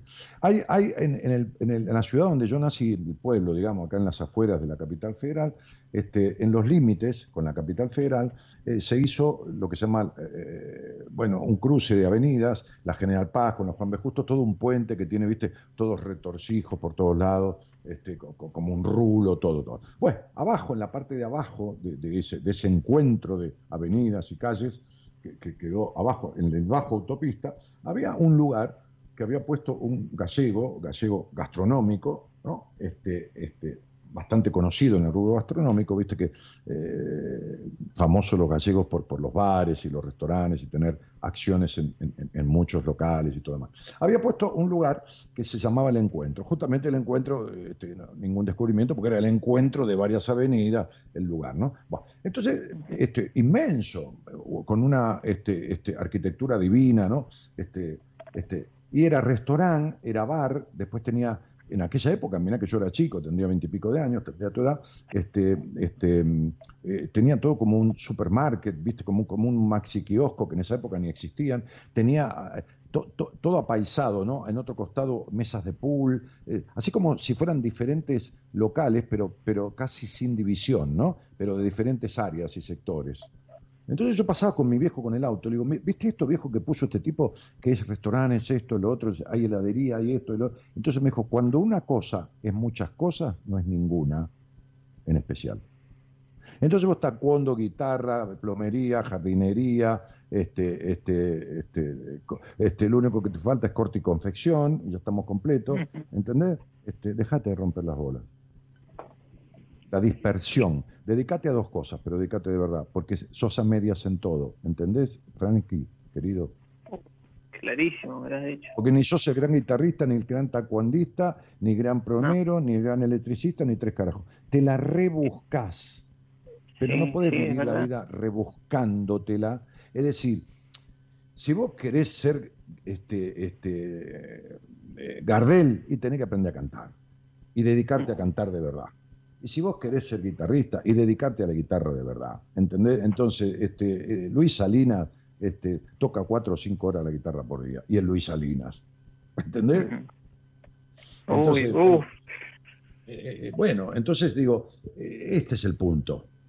Eh, entonces, yo, yo nunca fui un gran pianista porque iba a estudiar piano, mi mamá me mandó a piano a los cinco años, después me quedé porque ya me gustaba, aparte me gustaba la profesora, que estaba buena, yo era un pendejito, tenía 7, 8 años, pero era muy linda la profesora.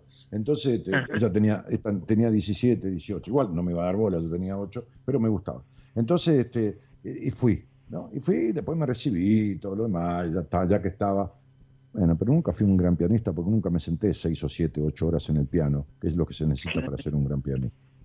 Bueno, a mí lo que me pasaba era que me elogiaban en todas las actividades que iba. Eh, me decían que tenía el potencial, que tenía todo, y, y incluso en la Facu me han dicho todo el potencial que tenés. Cuando me dicen eso, es como que de alguna manera algo se activa en mi mente o, se desactiva y, y pasa eso, como que no le pongo después todo. Cuando empiezo Dieguito, yo natural, te voy a decir una, yo te voy a decir una cosa. Freud, Freud, por decir a alguien, para no nombrarte otro, Freud describió el miedo al fracaso, pero también describió el miedo al éxito. A vos te falta función paterna, nunca tuviste, no tuviste un padre exitoso, ese es el modelo de padre que tenés, este, este, y ningún niño puede recibirse de nada. Entonces, la conjunción de varios factores terminan en esta situación. ¿Entendés? wow, ahora se me abre la cabeza un montón. Sí, sí, pero este, déjala ahí y no te pongas a pensar. Ah, dice, ahora voy a escuchar la charla y yo me voy a arreglar todos estos problemas solo, no vas a arreglar una mierda. Quédate tranquilo. No, no. Entonces sentate con alguien de verdad este, este, y, y, y, y laburalo. ¿Está? Si querés y no encontrás a nadie, me escribís en Instagram, me haces acordar quién sos, este, y yo por ahí pienso un poco a alguien que te pueda servir de mi equipo. Nene, te mando un abrazo grande. Gracias, Daniel. Un abrazo gigante. Muchísimas Chao, gracias. querido, chao. Un beso, pichón. Chao, chao.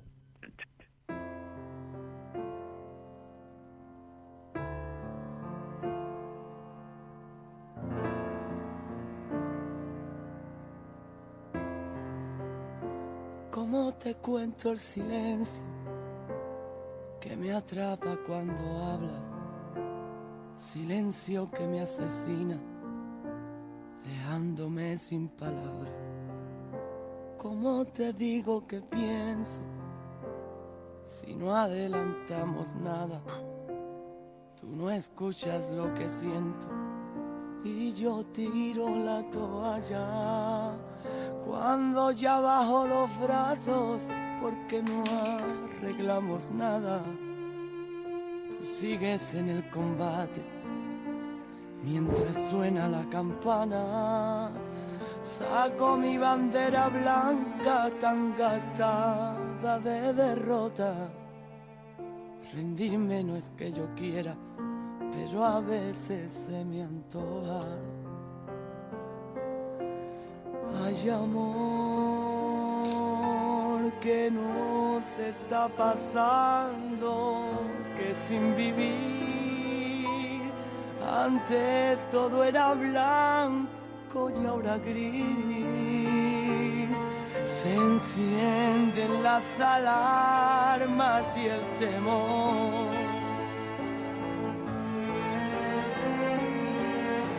Qué pena amor, caemos en la trampa otra vez.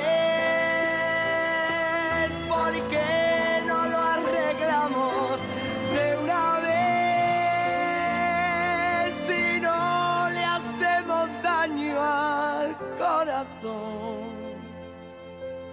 no podemos vivir el uno sin el otro.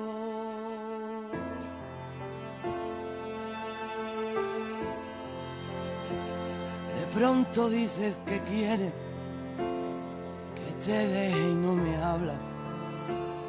Más miedo me da el silencio si me gritas tu mirada y tantas vueltas que doy para resolver la historia, intentando convencerte y me falla la memoria. Y qué bonito que en sueños a veces nos reconciliamos. Luego siempre me despierto y no recoges mi abrazo. Y te espero en mi guarida mientras suena con sabor a despedida y cansado de fracaso. Qué temazo este, ¿no?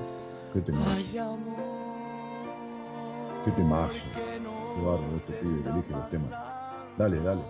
que sin vivir antes todo era blanco y ahora gris se encienden las alarmas y el temor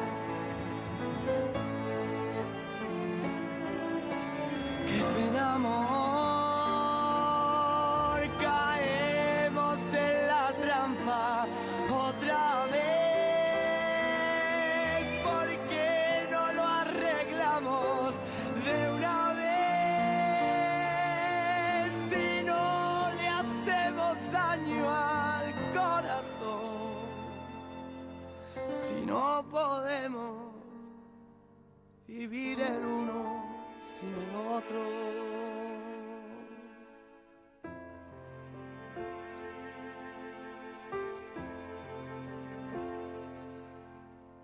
Manuel Carrasco, ¿qué nos está pasando? Se llama este tema. Temazo, dice, todos tus temas son genio totales, todos sus temas, ¿no? Los, de Gerardo. Este, ¿Cómo se llama esa canción? Dice María Benavides. Así, ¿qué nos está pasando? Manuel Carrasco. Este, bueno, eh, Andrea dice, llevo 15 años escuchándote, sos el hombre que más me duró. Claro, porque no tuvimos nada, hubiéramos tenido algo, ¿sabes qué? Te vas corriendo. Bueno. ¿Cómo te quiero? Dice Greg Quintero. No sos de este planeta, dice Mirta. Sí, soy de acá. Soy un tipo que sabe bastante de lo que hace y no sabe mucho de muchas cosas. o no sabe nada de muchas cosas, o sabe un poco de algunas y, nada de muchas. Así que so- solamente eso. Este, y, y no es falsa modestia, ¿no? Es realidad. De esto sé un montón. De lo demás, muy poco. O casi nada. Este, bueno, eh, estuvo en la producción de este programa eh, esta señorita, eh, ¿cómo se porta Eloísa, este, Gerardo? ¿Cómo se está portando? Porque está a prueba, ¿viste? Este, la podemos rajar, ya que termina el mes, ¿entendés? Eh, bien, dice Gerardo. Se porta bien. Con bien, así. Ah, bien con mayúsculas. pues. ¿Qué quiere decir? ¿Que, que, que bien hacía los gritos o porque estabas en la mayúscula? Ah, excelente, dice. Se porta, excelente. Bueno, muy bien. Este, este, la podemos dejar, Abril. Hablamos poco, dice Gerardo, pero hablamos. Bueno, la dejamos Abril entonces. ¿eh? Este, que, queda prueba. Nos estamos conociendo, dice. Este, la dejamos, no sé si abril, por lo menos la primera quincena. ¿eh? La dejamos la primera quincena. Bueno, ahí en la producción este, estuvo la señorita eh, este, Eloísa Noralí Ponte. Mamita, qué complicación. eh, y y en la, en la operación técnica, eh, el sostén técnico de este programa desde los estudios centrales de Ecomedios este, y en la musicalización, el señor Gerardo Subirana. Eh, mañana, a ver si puedo abrir el celular, porque tengo un celular nuevo y, siempre tengo quilombo, ¿viste? hasta que lo, lo descubrís. Mañana, este, esto se pone a crear una copia de seguridad a las 2 de la mañana justo, y entonces no me deja leer. Eloísa, decime quién va a estar mañana. o, hay un programa de, parrilla, o, qué sé yo. ¿no? Este, espera que está creando la copia. Ya está en ya está en el 100%, ya, ya está. Este, eh, mañana Enrique. Mañana el sticker que me mandó. me cago en la puta madre. Este, ¿Esto lo decís vos, se lo hizo o lo dije yo? Bueno, entonces, este, mañana está el licenciado Enrique Audine, que es licenciado en Psicología de la Universidad de Buenos Aires, es profesor de enseñanza superior en, seis materias, así que, bueno, este, miembro del equipo de profesionales de- del programa. Eh, mi nombre es Daniel Jorge Martínez, yo conduzco este programa ahora parcialmente, los lunes y los miércoles, el resto de gente de mi equipo, desde hace 27 años y, y 10 meses, más o menos, y les doy un saludo grande, que tengan un buen fin de semana largo, qué sé yo, si son muy practicantes, que, tengan buenas Pascuas, o por costumbre también, digamos, felices Pascuas, este, este, y, y nos, nos- les mando un saludo grande. Muchísimas gracias por haberme acompañado, por haber estado, por, por- por los elogios, los saludos, por participar, qué sé yo, por ser este, parte de todo esto tan necesaria, ¿no? Porque sin todo eso uno este, este, no, no, no puede hacer el programa directamente. Así que no- nos reencontramos el, lunes que viene este, y, que estén bien, ¿eh? que estén lo mejor posible. Traten de- de darse lo mejor posible.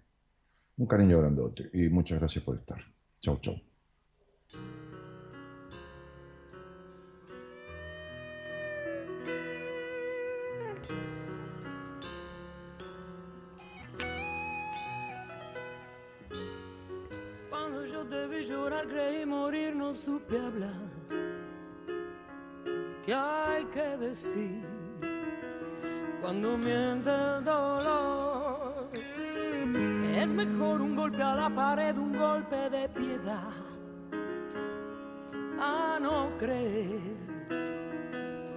Tu amor es verdad.